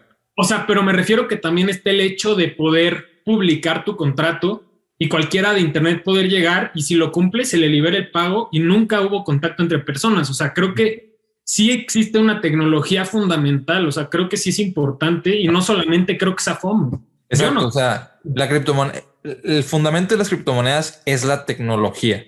Ahora, esa tecnología no es especial para una. Entonces, esa tecnología que es el fundamento se puede ir a fundamentar cualquier otra cosa. Sí, totalmente. ¿Cómo está, cómo está cripto? IOTA. Eh, creo que es IOTA, el Internet de las cosas. Mm, o sea, es una aplicación, pero pues se creó una criptomoneda a través de... Sí, y son diferentes, ¿no? Son cosas diferentes, creo yo. Por ejemplo, Ethereum y Cardano. O sea, Cardano es otro chavo que dijo, voy a hacer la competencia de Ethereum más rápida y más, eficiente. De que ya, pum, tumbó. Pero no, o sea, no se ha podido robar el, mercado, ¿verdad? Y digo, a mí lo que da mucha risa es que siempre vemos las criptomonedas como algo independiente. Y ahora si estás comparando Cardano con Ethereum, por ejemplo, pues ya casi casi tienes que estudiar el equipo directivo, por así decirlo. O sea, realmente es prácticamente lo mismo, o sea, no es como que la moneda como tal, es más bien irte al creador. Y eso está bien raro, porque justo se trata de olvidar todo eso, descentralizarlo de prácticamente cualquiera, ¿no? Pero en estas partes, pues ya prácticamente son como empresas adicionales. Y digo... Tienen todos riesgos, o sea, siguen con muchos riesgos. Sí, yo lo que quería decir antes, digo, de lo que dije, ¿no? O sea, que el fundamento es la tecnología. Eso es cierto y lo sostengo, pero no justifico que muchas criptomonedas estén sobrevaloradas. Eso sí, no tiene una cosa que ver con otra para mí. O sea, que ofrezcan tecnología no justifica que una criptomoneda como Dogecoin, que ni siquiera sirve de mucho, sea la cuarta o quinta con mayor market cap de todas. Pues güey, es, muy difícil saber si está sobrevalorado o no una criptomoneda. O sea, es muy complicado decir, ah, hasta aquí Bitcoin se sobrevaloró no es, no es complicado, es imposible, porque no o sea, porque podemos saber eh, su mercado ideal, más no tenemos idea. O sea, es imposible. Es, es como tirar, no, ni siquiera es una ruleta. Tendrías que tener muchos más slots, mucho más variables. variables, o sea, miles de variables. Sí, porque todos estamos de acuerdo que es como seguir con esa nueva, este, tendencia es que no es tendencia, utilizamos otra palabra cuando hablamos de Bitcoin y eso, pero no obligar a alguien que aprenda o sepa de eso, vaya a invertir nada más. Yo creo que, o sea, de lo que decía Emilio, consume contenido de la mayor cantidad de creadores que puedas y, y ve a las, por ejemplo, mira, suponiendo que tú quieres, yo leí el libro de Principles de Ray Dalio, muy, me encantó, o sea, muy padre, habla de, de por qué son importantes los valores de, cómo, más o menos de cómo, cuál ha sido su estrategia para llegar hasta, para llegar a donde está. Por ejemplo, si tú, si tú leías ese libro o, leías el libro de, de Dave Ramsey, la única, o sea, ahí vas a ver muchos, muchos diferentes aspectos. Ibas a leer bolsa de valores, ibas a ver bienes raíces, ibas a leer este, deudas, bonos, todo eso. Entonces, eso lo buscas en Internet. Va a haber un creador de contenido que está hablando de créditos, va a haber un creador de contenido que está hablando de criptomonedas, de deudas, de eh, inversiones en bolsa, inversiones en, en bienes raíces. Y ahí es donde tú vas a ir metiéndote a un nicho, vas a agarrar información general. Y ya que sepas, porque si no sabes qué buscar, nunca vas a encontrar nada que te, que te, sirva. Cuando sepas qué buscar, vas a ir encontrando cosas y vas a saber descartar. Oye, esto me sirve, esto no. Cuando no tienes educación de nada, no puedes saber si algo está bien o algo está mal. Es importante la educación financiera también, porque de lo que decía Alejandro, no sé qué tanto sirva, este, que es la pregunta, no que, lo, no que tú lo pienses. Esa pregunta se contesta nada más por lo menos no vas a caer en una estafa y no te van a robar de tu dinero. Entonces, por lo menos ya estás mejor que en el nivel cero. Quién sabe. Bueno, Porque si con educación financiera compras una criptomoneda que, que para mí, que para mí Bitcoin y Ethereum son las únicas criptomonedas que no se van a desaparecer. Todo para la, todo lo demás para mí es una con educación financiera, sabes que tu apuesta en las criptomonedas no debe de ser mayor a algún porcentaje que tú, que tú tengas cómodo. O sea, no puedes irte todo all in porque ahí no tienes educación financiera. Bueno, habría que hablar entonces de una educación financiera emocional, ¿no? no. porque, porque los fundamentos los tienes, pero no quiere decir que alguien que tiene el fundamento no caiga en el FOMO. Más bien, es saber controlarte, o sea, saber hasta qué punto te puedes permitir apostarle a algo que tal vez no tenga tanto fundamento como una empresa. Es que el problema estamos pues ya planificado, como ya habíamos dicho el otro día de nosotros, saber el 10% puede especularse o el 5% se puede ir a criptos y perderse, o sea, desde antes de empezar a invertir ya saber cuánto porcentaje podemos destinar a eso y perder en caso. Estamos, eh, no sé si se debe usar esta palabra, o sea, si se puede o no, pero estamos prostituyendo a los fundamentos, porque los fundamentos inicialmente eran eh, aquello que te puede asegurar los retornos futuros. Las criptomonedas no te pueden asegurar ningún retorno futuro. Y, o sea, este, una inversión en valor sería el invertir en algo, o sea, por debajo del valor de lo que te va a dar en el futuro, traerte todos los ingresos futuros a valor presente y tú pagar menos de eso. Eso es el, la inversión en valor de la que habla mucho Warren Buffett. Entonces, en criptomonedas no podemos hacer eso. Podríamos decir que los fundamentos entonces no justifican una inversión, pero sí tienen cierto fundamento. Vean mi nombre. Ay, toda Bitcoin. No, Emilio, no. No, es que está bien. O sea, porque va a venir alguien, va a ver a Emilio y va a decir, oye, ¿sabes qué? Esto es lo que él opina. Y luego va a ver a Alejandro y va a decir, mira, esto es lo que él opina. Y obviamente después va a ver lo que está bien, que somos Sara y yo. Este... Güey, ni tienes nombre, ni tienes nickname. No, ok, ok, bueno. Sí, o sea, eso es súper importante la afinidad. O sea, ustedes se van dando cuenta con quién tienen afinidad. Igual en una empresa, o sea, yo, por ejemplo, aunque viera una empresa que creo que va en 10 años ser enorme y creer en ella, si la persona que le está llevando está diciendo cosas con las que yo no estoy de acuerdo, o sea, por ejemplo, ah, pues no me importa eh, gastar este, estos miles de kilogramos de plástico al año mientras mi empresa suba, pues en ese tipo de cosas tenemos que tener afinidad y nosotros nos vamos a dar cuenta es un tema del que siempre vamos a poder hablar. Eh, y nuestra opinión va a ir cambiando. Eso es lo padre, que podemos regresar a ver, mira, esto es lo que yo pensaba. Este, estaba bien equivocado. Sí, aparte nos pueden odiar a uno en un video y a otro en otro y así. O sea, está, está padre. No, no nos odien. no nos odien. No nos odien. Simplemente no estén de acuerdo y ya. Sí, cuestionense. Sí, el odio es una palabra muy fuerte. Sí. Pero no tenemos que caerles bien. A ver, pero Emilio, ¿todo a Bitcoin? no. Órale, güey. Definitivamente no. O sea, mira, ya hablo sinceramente, sí lo estoy considerando. Obviamente. 95%. No, estoy considerando entre un 10 y un 15. Estoy, y todavía estás bien abajo. O sea, un, sí, o sea, realmente. Bitcoin y 10 y 15%. No, hombre. No, o sea, lo digo por lo que estamos platicando hace ratito, de que no es bueno todo un lugar, solo fue como el la broma. Pero sí, incluso para mucha gente me diría, este, no, o sea, por ejemplo, Carlos Estrada nos diría, no, es que es poquito. Y Alex diría, no, es que 15% es muchísimo. O sea, depende de la expectativa de cada uno. Es igual con empresa. pero, pero Carlos diría, no diría que es poquito. O sea, lo suyo se ha hecho mucho por el tiempo que lleva. O sea, él no ha invertido, no desde el inicio dijo, ah, voy a poner 40% a Bitcoin. O sea, pero no Pero por ejemplo, Andre, Andre Jake. ¿Quién Dos mil dólares en Bitcoin. ¿Cuánto? 700. 800, porque compra cada mil cada, mil ah, cada día. Compra mil diarios. Sí, eh, y, eh, ah, pero porque él cree, dice, o sea, ah, porque él ya tiene el ingreso. Entonces dice, yo ya tengo mi ingreso. Nada más la cuestión es cómo me voy a, cómo voy a llegar a ser quien quiero ser. Y cada, cada una de las personas a las que yo admiro tienen una inversión fuerte. Y es, y dice, o sea, la mía podría ser Bitcoin. O sea, me puede hacer o romper. Eh, obviamente va, a sobrevivir. Digo, tiene otro, tiene una propiedad que vale eso. O sea, él vive en una casa, bueno, acaba de comprar una casa que vale lo mismo que vale su inversión en Bitcoin. Entonces, él está en una posición en la que puede hacer eso con total tranquilidad. No deberíamos de compararnos, no nos podemos comparar. Aparte de que está en Estados Unidos. pero es, es ir viendo esas cosas. Por ejemplo, o sea, Emilio y ahorita estamos mencionando, no, pues estamos mencionamos a Andre, mencionamos a Jeremy, mencionamos a Kevin, mencionamos a Graham. Todos son creadores de contenido que alguna vez consumimos, todos con opiniones distintas, todos con impresiones diferentes, y eso es lo que pues, nos ha hecho nos, nos ha hecho escoger más bien nuestros rumbos porque vemos dónde ya está alguien y decimos, bueno, por ahí queremos ir o por ahí no queremos ir. 10 a 15%.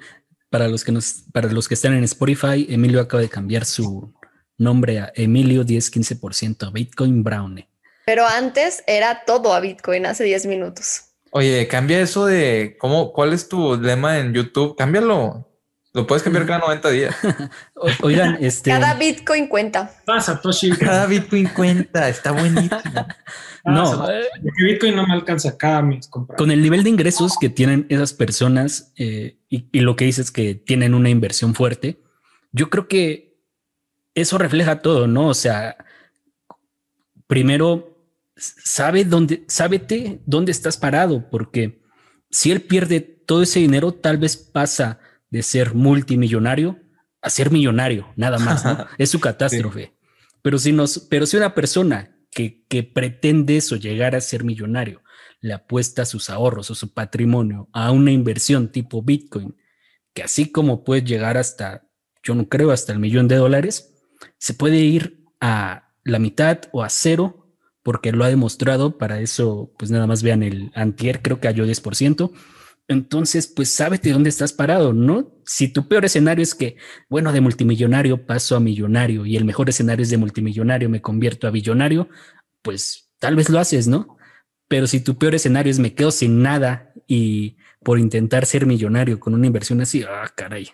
Sí, Digo, también hay que saber tomar riesgos, porque yo, por ejemplo, Emilio me dice, oye, no, tú, tú te la vayas, o sea, con tu portafolio eh, te pasas, tienes 50% en dos acciones. Pero yo, yo así me siento cómodo y digo, y ahorita que no tengo, no tengo dependientes, es cuando puedo arriesgarme y puedo invertir en lo que más me gusta, en lo que más confío, estar tranquilo, porque estoy 100% tranquilo y tener los mejores resultados posibles, según lo que yo espero, ¿verdad? Porque no he comprobado esos resultados a largo plazo, lo que estoy esperando.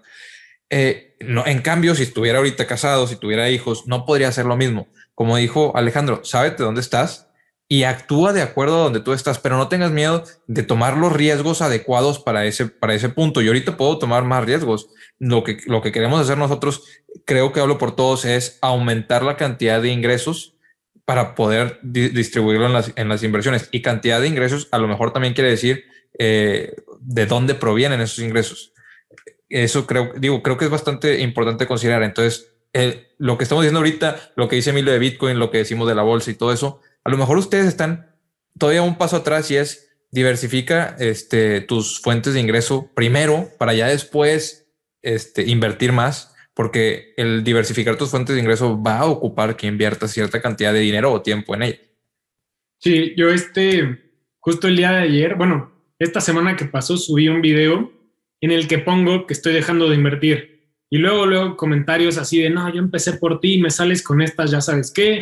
sí lo leí, estuvo bueno. Y, ese tipo de cosas no las entiendo. O sea, pareciera que están siguiendo cada cosa que estoy haciendo.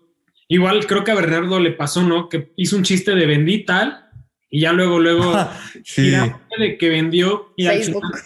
ajá, entonces creo que todavía estamos en una etapa de que tal vez nuestra audiencia está en un punto diferente a nosotros y justo viene por lo mismo, por compararse, y no porque nosotros seamos mejores o que tengamos más, simplemente por el contexto en el que yo vivo, yo me puedo tomar la libertad de no vender mis posiciones, pero dejar de comprar por un tiempo. Yo puedo tomarme esa libertad porque no tengo responsabilidades mayores.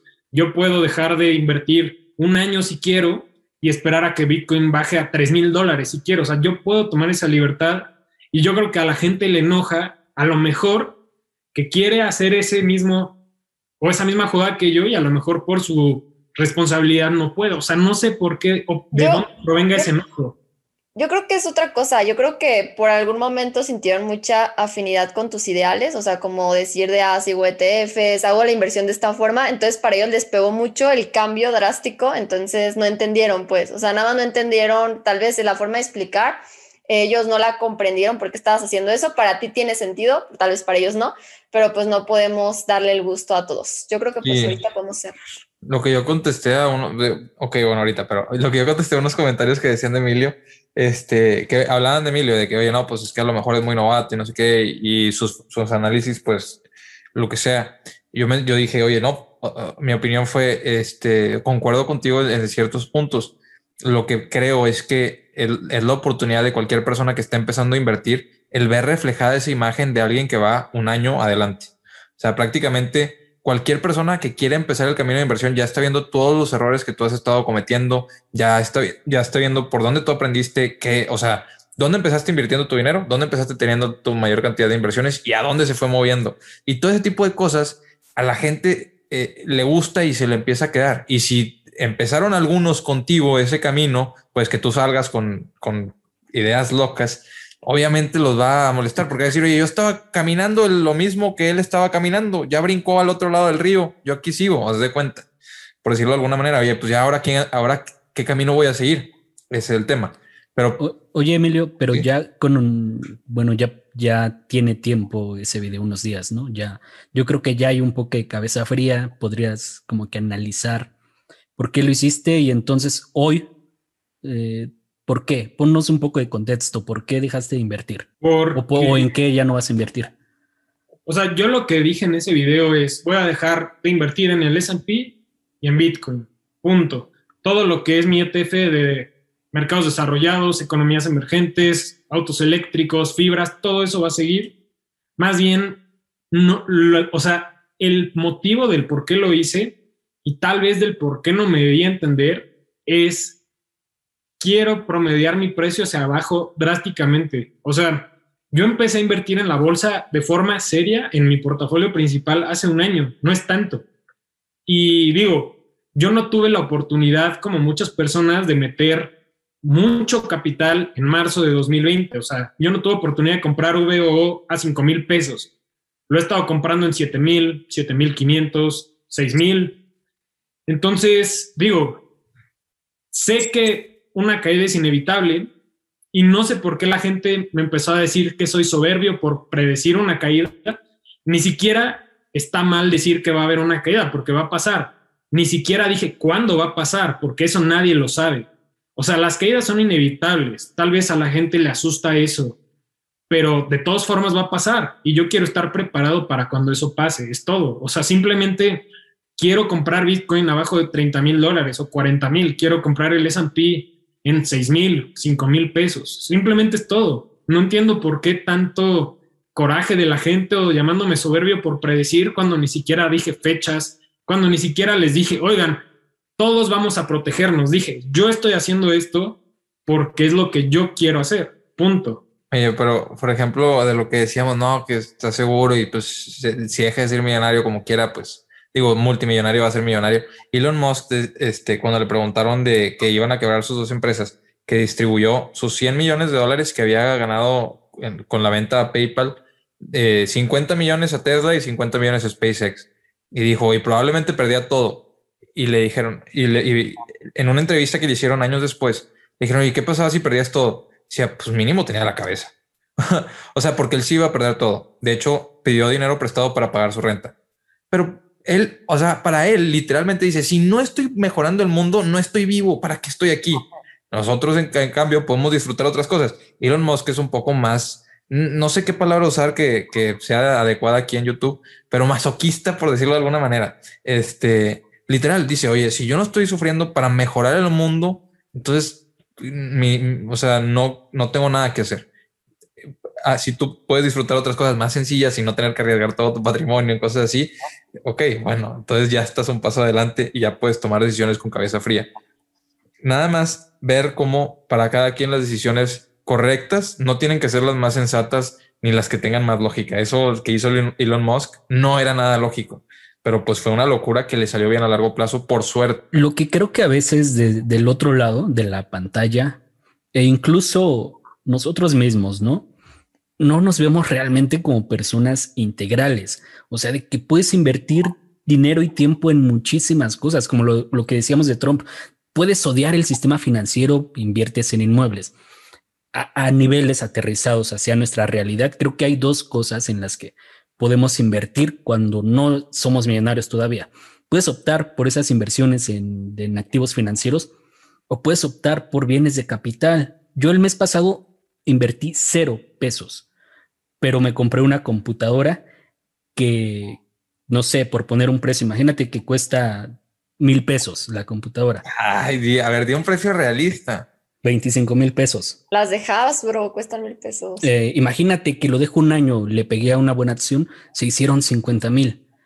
Y, y, alguien va a decir, debiste invertir ese dinero porque hiciste un 100%. Le iba a decir, espérate, me compré una computadora que optimizó todo mi trabajo y quizás el retorno que me dejó no lo voy a poder contabilizar exactamente, pero va a ser muchísimo más que, es, que probablemente un 100%. Entonces yo creo que a pesar de que hay que trazar el plan, como lo que decía Bernardo, que quizás no sirve tanto proyectar, yo creo que hay que tenerlo bien en la mente siempre, pero no significa que lo vas a tener que seguir en línea recta, que no te vas a ir desviando. Entonces yo creo que más bien como persona integral, tú vas a ir tomando tus decisiones conforme a lo mejor y cada una va a tener un costo de oportunidad.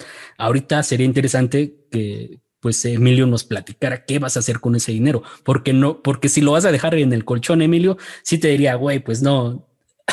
Oye, de eso que dijiste, Alejandro, antes de que Emilio, este, porque se me va a ir. Eh, Kevin, por ejemplo, dice que hay dos tipos de compra de artículos. O sea, él dice, inviertes la mayoría, la mayor cantidad de dinero que puedas, pero si vas a gastar, puedes gastar en dos cosas, mantequilla o pistolas. es literal. Dice, cualquier cosa que te haga sentir cómodo, que huela bien, o sea, eh, así lo, lo, describe, o sea, que te quieras comer en este momento, pero que al final de cuentas no es bueno para tu salud, se llama mantequilla. Este, ropa de marca, todo, este, cosas que no, o sea, el celular, a lo mejor la funda del celular más bonita, este, de piel, lo que tú quieras. Dice, y las pistolas son todo eso que te permite tener más ingresos. Entonces, tú puedes comprar un, uh, y hay, dice, y hay una línea donde se va mezclando porque son dos opuestos. Dice, tú, como, tú tienes una computadora que te sirve, que es lo más útil para ti. Y luego dices, bueno, pero esa tiene un mejor diseño, es más mantequilla. Y bueno, este, quiero este, un, un buen celular. ¿Sabes qué? Pero quiero que sea rosa y a lo mejor rosa cuesta más. No, pues más mantequilla. Dice, tú trate de que sea lo más pistola posible e invertir lo más posible y de vez en cuando te das un premio de mantequilla me gustó mucho esa frase porque como que es algo que no se te olvida, al, al menos a mí no se me olvidó. Pero ahora sí, mira. Sí, o sea, definitivamente el dinero no va a estar abajo de un colchón.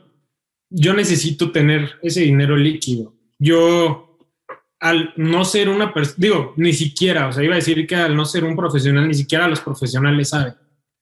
Eh, de que va a haber una caída, va a haber. O sea, eso es inevitable en cualquier sector, es inevitable. O sea, yo lo que justo es lo que me sorprendía, ¿no? Que la gente diga que cómo me atrevo a decir eso cuando es algo que históricamente ha pasado. Y si no fuera a pasar y si todos lo supiéramos, todos estaríamos invirtiendo hasta préstamos. O sea, sería como algo inevitable. Pues si está pasando eso. Sí, o sea, sí, pero no es sostenible a largo plazo. No, no hay forma. Pero tampoco sabes hasta cuándo va a ser la caída. O sea, pues una caída así chiquitita y pues puedes estar esperando que baje hasta 6 mil, 5 mil, entonces el S&P nunca llegue. Sí, o sea, pero es que ahí es la definición de cada persona. Para mí un 5% no es una caída. ¿Y en qué punto, si no se da esa caída, en qué punto dirías, sabes qué?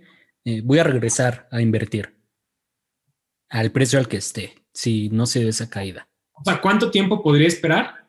Pues no esperar, o sea, ¿cuál es tu plan? Eh, Mi plan. Podrías pasar dos o tres años, los dos o tres años siguientes sin meterle nada al, a la bolsa. No, porque sí sigo invirtiendo en lo que te, en lo que les platicaba, o sea, en las fibras, en Pero en el S&P, o sea, ¿pudieras dos o tres años no meterle al S&P si no cae a lo que quieres? Mm, yo creo que no, tres años no. Yo creo que, y digo, creo que es casi inevitable que en tres años veamos por lo menos un 10% que sea algo atractivo para mí. Creo que un 10% en tres años no es nada complicado. No, eso pasa cada año. Cada año hay una caída de 10%. En o sea, promedio, ¿verdad? En promedio. Ajá, en promedio. Yo creo que para el S&P sería un año máximo que me podría esperar. Y digo, tampoco es como que tengo justamente lo que platicábamos, ¿no? Los millones de Android para meter mil dólares al día. O sea, tampoco cuento con esa liquidez y digo, si puedo esperarme, digo, la gente que invirtió en el SP en marzo de 2020, 20, ahorita lleva un 50 o un 60. pero no ibas a invertir, o sea, yo, por ejemplo, que ya era un inversionista, ya tenía experiencia, no creas que marzo fue, oye, ¿sabes qué? Déjame invierto todo ahorita.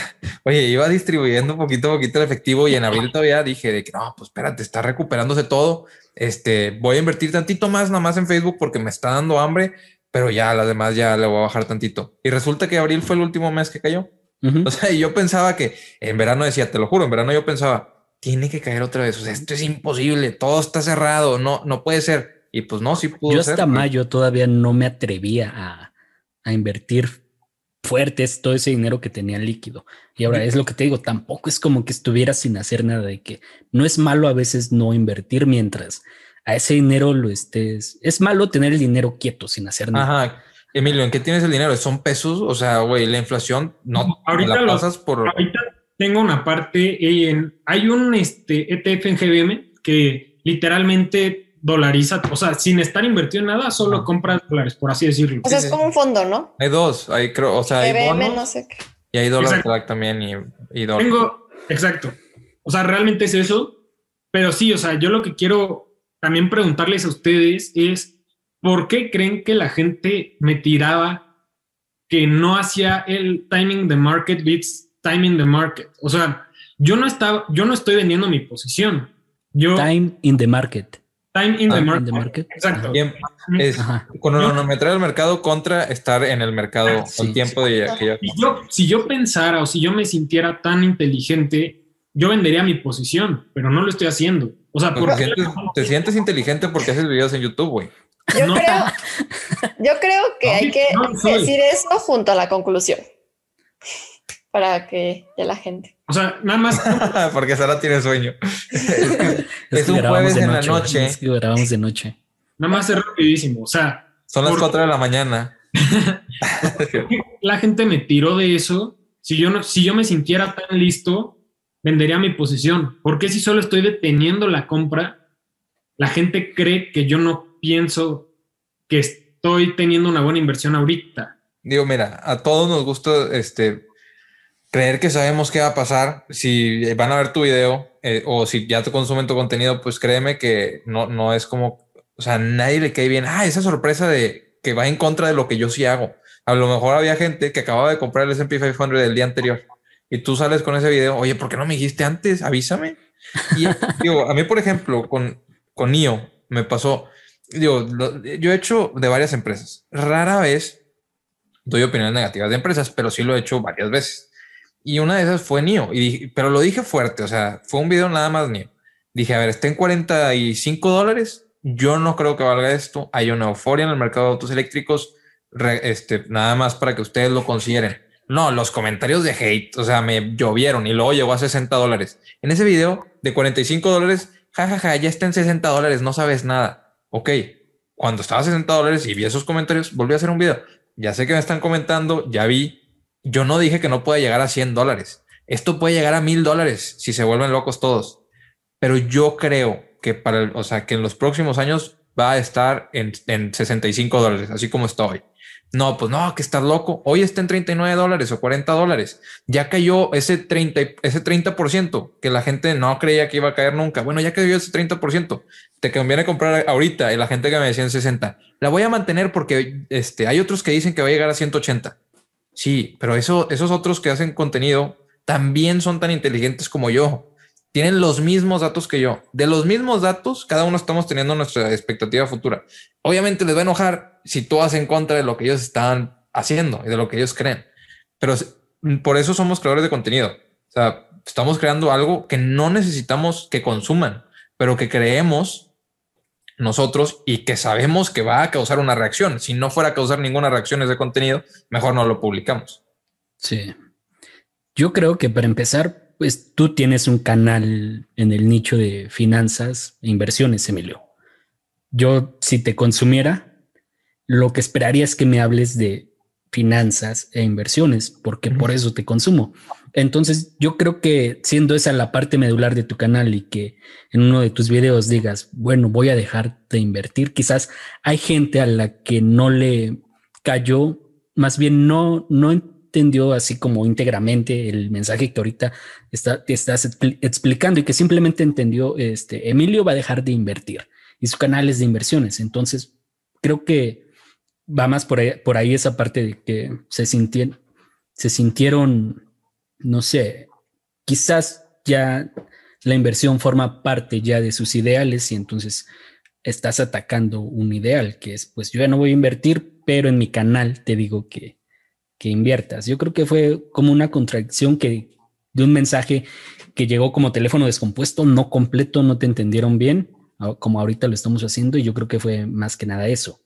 Lo siguiente, pues que también mucha gente tiene el hate por deporte y buscan cualquier cosita nada más para, para chingarte. Hay, hay gente a la que no le, cae, no le caes bien, ¿no? Aunque no te conozca. Disculpa el francés. ¿Por qué? Sí, este es contenido familiar, Alejandro. Oye, pero a mí me pasó con Facebook. A mí me pasó con no hay niños viéndonos.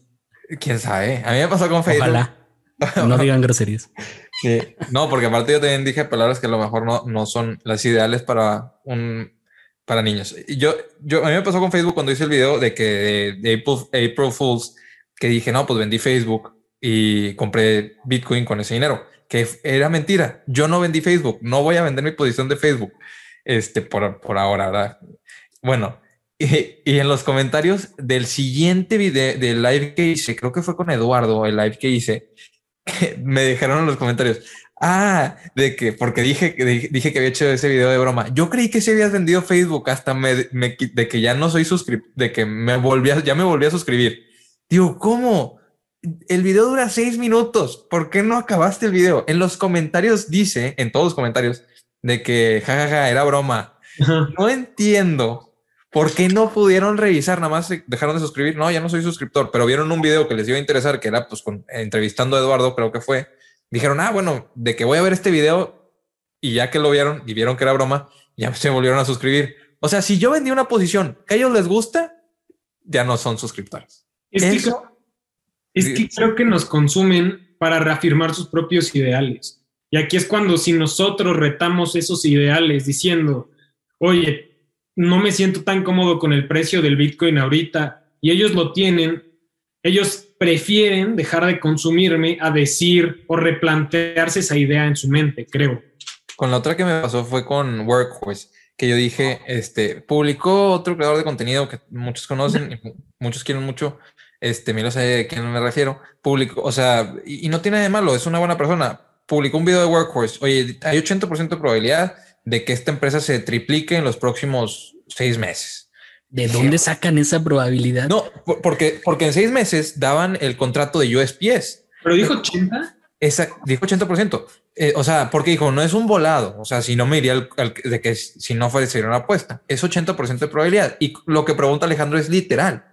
O sea, a ver, seis meses es el plazo porque es cuando anuncian, pero el 80%, ¿qué usaste? ¿Qué multiplicaste? ¿Qué hiciste? ¿Dónde está tu fundamento? ¿O de dónde? O sea, o nada más es por decir un número, porque decir, un, decir, un porcentaje suena muy bonito. O sea, ah, no, está fundamentado. 80% de probabilidad de que se triplique, pues lo pongo. ni que ya no, ni tengo que ir al casino. Hay una frase que dice que la gente utiliza eh, cifras porcentuales para verse inteligente.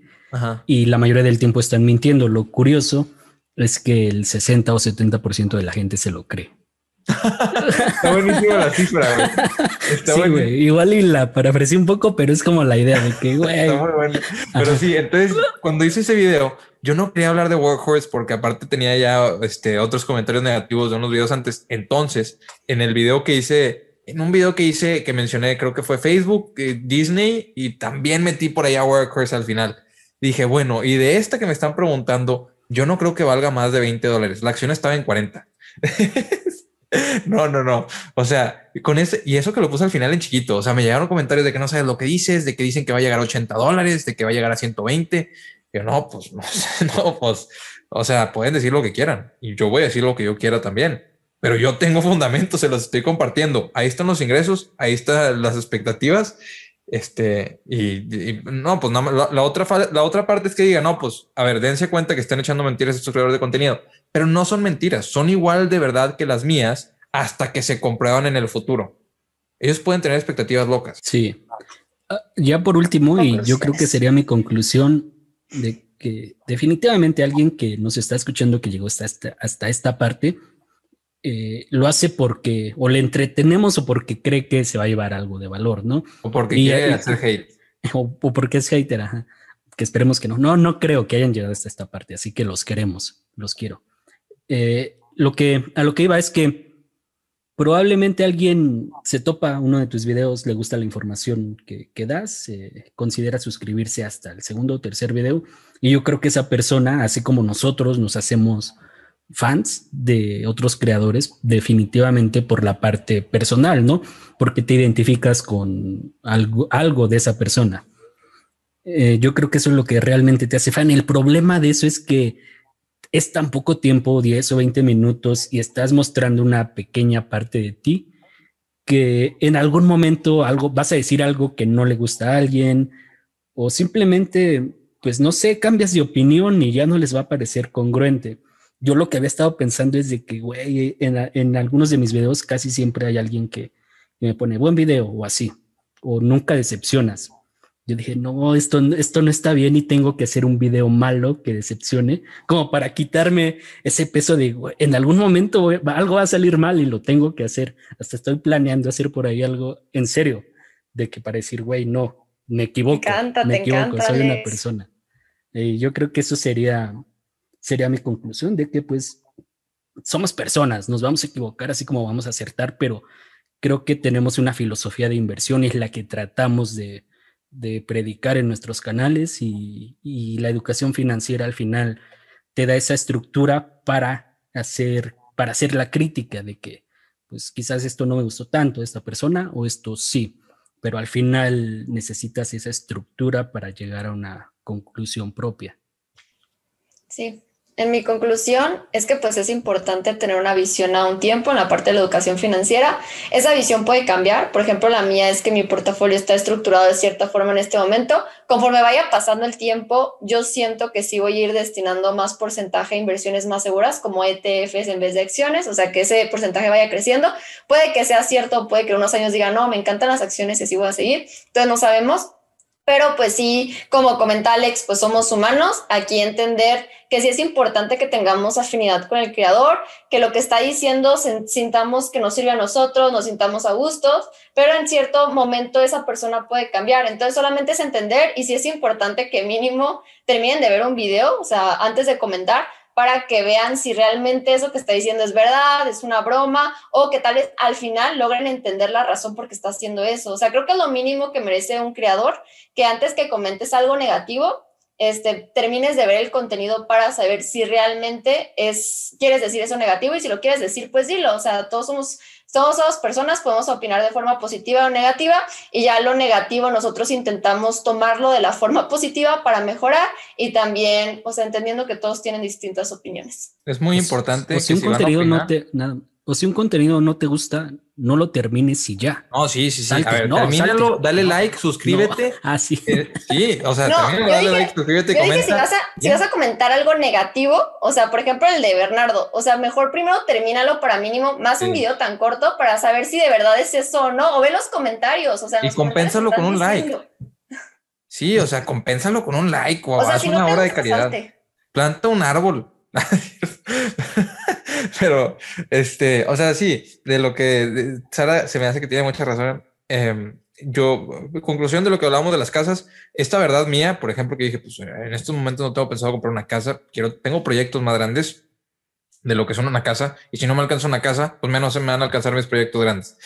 Entonces, creo que es, es por ahí el que cada quien vea, hay una verdad absoluta y nadie la tiene, nadie la va a tener ¿Cuál es tu verdad? Esa es la pregunta. ¿Dónde quieres estar? ¿Qué quieres tener? Y ojalá y cambie, porque como personas, cuando dejamos de cambiar, dejamos de crecer y si dejamos de crecer, empezamos a morir. Entonces, ve cambiando, tiene hambre de cambiar. Cuando, por ejemplo, yo que creo contenido junto, este, digo, junto con ellos en este caso, y ellos que crean contenido, yo en lo personal no tengo miedo de hacer videos en los que ustedes no estén de acuerdo. Muchos me conocen por los videos de hate, este, o por los comentarios de hate que, que han llegado sobre mí, que me ponen en los grupos, este, ponen mis publicaciones a veces. Sí, pero es que yo no tengo miedo de opinar porque nada más es una opinión. Yo no tengo la verdad Y, no espero que en los comentarios ustedes la tengan tampoco, pero sí quiero crear una discusión en la que nos acerquemos todos a tener una verdad más grande. Cuando yo opine mal de una empresa, yo entiendo lo que se siente. Yo también he visto malas opiniones de mis empresas favoritas. Disney, ahorita dicen muchos que está muy cara. Facebook, muchos dicen que no vale la pena, que la van a partir y que la van a regular. Bueno, pero a mí me gusta, es mi favorita, no pasa nada. y cuando ellos dicen eso, a mí me sirve porque me cuestiono los fundamentos y vuelvo o a reafirmar algo o a romper mis creencias y cambiar de opinión que me permite otra vez volver a crecer. Reafirmando o rompiendo, como quiera las dos, son este, una forma de crecimiento. Yo digo eso, eso ahí lo dejo, creador de contenido, em, lo de la casa. Y sí, bueno, no tengan miedo. Así como nosotros nos aventamos aquí a crear contenido, nos aventamos a hacer un podcast, ni siquiera nos, bueno, ya se conocieron por fin Emilio y Alejandro en persona, pero no nos conocíamos en persona. Nos cae bien el Bernardo, pero aquí andamos. Ajá. o sea, yo que no le, yo que no, yo que no tengo amigos, es cierto, este, yo que no tengo apoyo de ningún creador de contenido, como quiera vengo y doy la cara y doy mi opinión porque creo que es importante, es importante salirnos de, nuestra zona de confort, dar opiniones y permitir que los demás crezcan. Me pasa muchas veces que veo comentarios que dicen estás mal y nada más no dan una razón de por qué estás mal. Nada más ponen el estás mal. Eso no hace ni que tú crezcas ni que nadie más crezca. Para empezar, practica tu forma de tu comunicación. Y Cuando tú vas a dar un, un comentario negativo, vas a practicar la forma en la que te comunicas, la forma en la que expresas ideas. Probablemente si te contestan, inclusive vas a poder mejorar y llegar a una verdad este, más, eh, más certera. Yo digo, todos son, son, muchos puntos, es un rant. Cuando se crean que alguien esté mal, den las razones por qué, porque si no nadie crece, ni ustedes se quedan con esa idea en la cabeza y a lo mejor no saben si están mal. Ahora sí, Emilio, llévanos a, a nuestras casas a dormir. sí, sí, sí. Digo, yo creo que es importante entender que siempre los comentarios negativos son buenos porque te ayudan a, acercarte, como dices, a la verdad. O sea, a lo mejor sí a Bernardo alguien le pone, es que Disney es una empresa que está muy cara, que está cotizando, que no va a crecer más, que ya llegó a su límite Disney Plus. Lo que le digan, eso le va a servir a él para saber si él está equivocado o no. Negativos fundamentados. Sí, fundamentados. Porque digo, si a mí me dicen, o sea, a mí en los comentarios me ponían como, no, es que estás mal, estás mal. Otros me pusieron suerte o que mucho riesgo, pero éxito. O sea, lo que tienen que entender es que todo lo que estamos haciendo, las cuatro personas que están viendo en pantalla, es un riesgo. O sea, a lo mejor Baba no crece, a lo mejor Nio no crece, a lo mejor Disney se queda ahí. va a crecer. a lo mejor Bitcoin se queda ahí. Va a explotar, ya estamos en el cohete los tres. va a explotar. Oye, ojalá, güey, porque ahí tengo el 10% ahora. O sea, lo que quiero decir, antes de que ellos sigan diciendo que va a explotar todo, ya se parecen otros canales que no me gustan. Bueno, entiendan que lo que estamos comentando es sobre nosotros, o sea, nosotros no somos asesores, nosotros les estamos platicando nuestro viaje. Yo estoy evolucionando como inversionista, ellos también. Nosotros no podemos ser Warren Buffett de la noche a la mañana. Yo, ustedes si me siguen han visto la evolución de mi camino y así lo han visto todos con todos. O sea, realmente es importante conocer. Y si nos van a dejar algo, o sea, a mí en los grupos también me han puesto comentarios muy ofensivos y realmente me ponen como, ¿quién pidió tu opinión o no sé qué? Nadie te está obligando a consumirnos. Si nos estás consumiendo por lo... Bueno, ya salió Warren Buffett ahí. Pero bueno. Ay, Warren Buffett. Pero bueno, si nos estás consumiendo, por lo menos danos razones del por qué estamos bien o del por qué estamos mal pero realmente tu atención en el momento que tú le das clic, ya la tenemos. Ahora, por favor, vamos a crecer como comunidad juntos. Esa es mi situación. Oye, estoy muy de acuerdo con eso y ahorita ya te iba a decir que ya, pero bueno, me acordé. Estaba en mi grupo de Facebook, por ejemplo, estaban platicando de Bernardo García. Sara ya se quiere ir. Em, ya, ya, sé, no, pues ya se le acabó la batería. Cámara, ya me dijo, ya me dijo. Ya cambió, ya se cambió de cámara.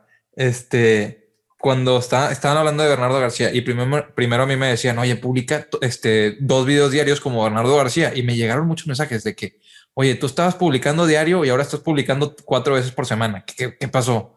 De que antes publicabas los domingos también y ya no publicas los domingos. Y no, nada más son rachas en las que voy, son ciclos. A veces tengo que hacer otras cosas. Normalmente tengo que hacer otras cosas. Por eso publico la noche. Pero, pero sí, o sea, sí entiendo. Y ahora veo en el grupo de Facebook y empiezan a decir, no, pues Bernardo García se robotizó. Ahora nada más lee noticias. Es que eso es lo que hicieron. Le pedían más contenido. Él dejó de tener tiempo para pensar en una opinión y ahora te lee la noticia para no tener que opinar. Y no está mal. O sea, digo, por ejemplo, cuando él dice que Nio va a 180 y yo digo que va a, a 65 en los próximos tres años, no es que estemos mal ninguno de los dos, es que todavía no sabemos quién va a estar bien, porque alguien va a estar bien y alguien va a estar mal, o se va a 500 y los dos estábamos muy mal, pero, o quiebra también. Pero ese, o sea, ese es el punto, el, el no trates de robotizar las comunidades, no trates de siempre estar en contra, da tu opinión y, y, también acepta que somos personas, ¿verdad? Ojalá y Alejandro publicara más de su contenido personal porque nadie sabe nada de él, él sí parece un robot. Da, da, da, míralo, o sea, da miedo. no, creo que hasta ahorita, quizás más adelante cambia, como puede cambiar todo, pero hasta ahorita sí me gustaría como que pintar bien esa línea de, pues esto es trabajo y cosas personales no. Pero pues no sé, ya veremos, ¿no? Igual y como estamos cerca, Emilio y yo, pues por ahí un podcast nos aventamos, nos aventamos nuestro podcast propio, Emilio. No, no es cierto, pero por ahí un video. Pues, Vénganse a Monterrey. Se avientan un blog de asaltados en CDMX. Sobrevivimos con nuestra cartera después del todo el día. Comparto mi, comparto mi portafolio en el Ángel de la Independencia. ¿Qué opinas? No, tu portafolio de bienes, raíces. Compras ahí un Pero sí, creo que Sara acaba de hacer un, me lo platicó, un movimiento que justamente creo que denota ese cambio que puedes llegar a tener, porque tú viste Shina Hustle, yo no lo vi, porque ya sabía todo lo malo que hay con Baba y a pesar de eso, ya la sumaste, ¿no? A tu portafolio. Sí, yo hace poquito sumé dos, que son Tesla y Alibaba, o sea, Tesla sí me lo pensé mucho porque yo solamente quería que fuera un 14% de mi portafolio, como todas las acciones principales que tengo, pero para mí era el costo que quería, o sea, un costo que fuera bajo de 13 mil era cuando quería entrar, entonces la compré. Y pues Alibaba ya la tenía como secundaria pensada, pero todavía no me atrevía por todo lo que estaba pasando con la política. Pero lo pensé bien, o sea, empecé otra vez a estudiar la empresa y todo, y también creí que era el momento. O sea, a veces pues... No, o sea, pero viste lo malo porque también viste todo lo malo. Ah, sí, pero en eso, en, en, China Hustle sí hablan mal también de Alibaba, pero hablan más mal de otras empresas pequeñas que no puedes ver sus resultados y todo, o sea que pasó en la bolsa de Estados Unidos muchas cosas a causa de eso.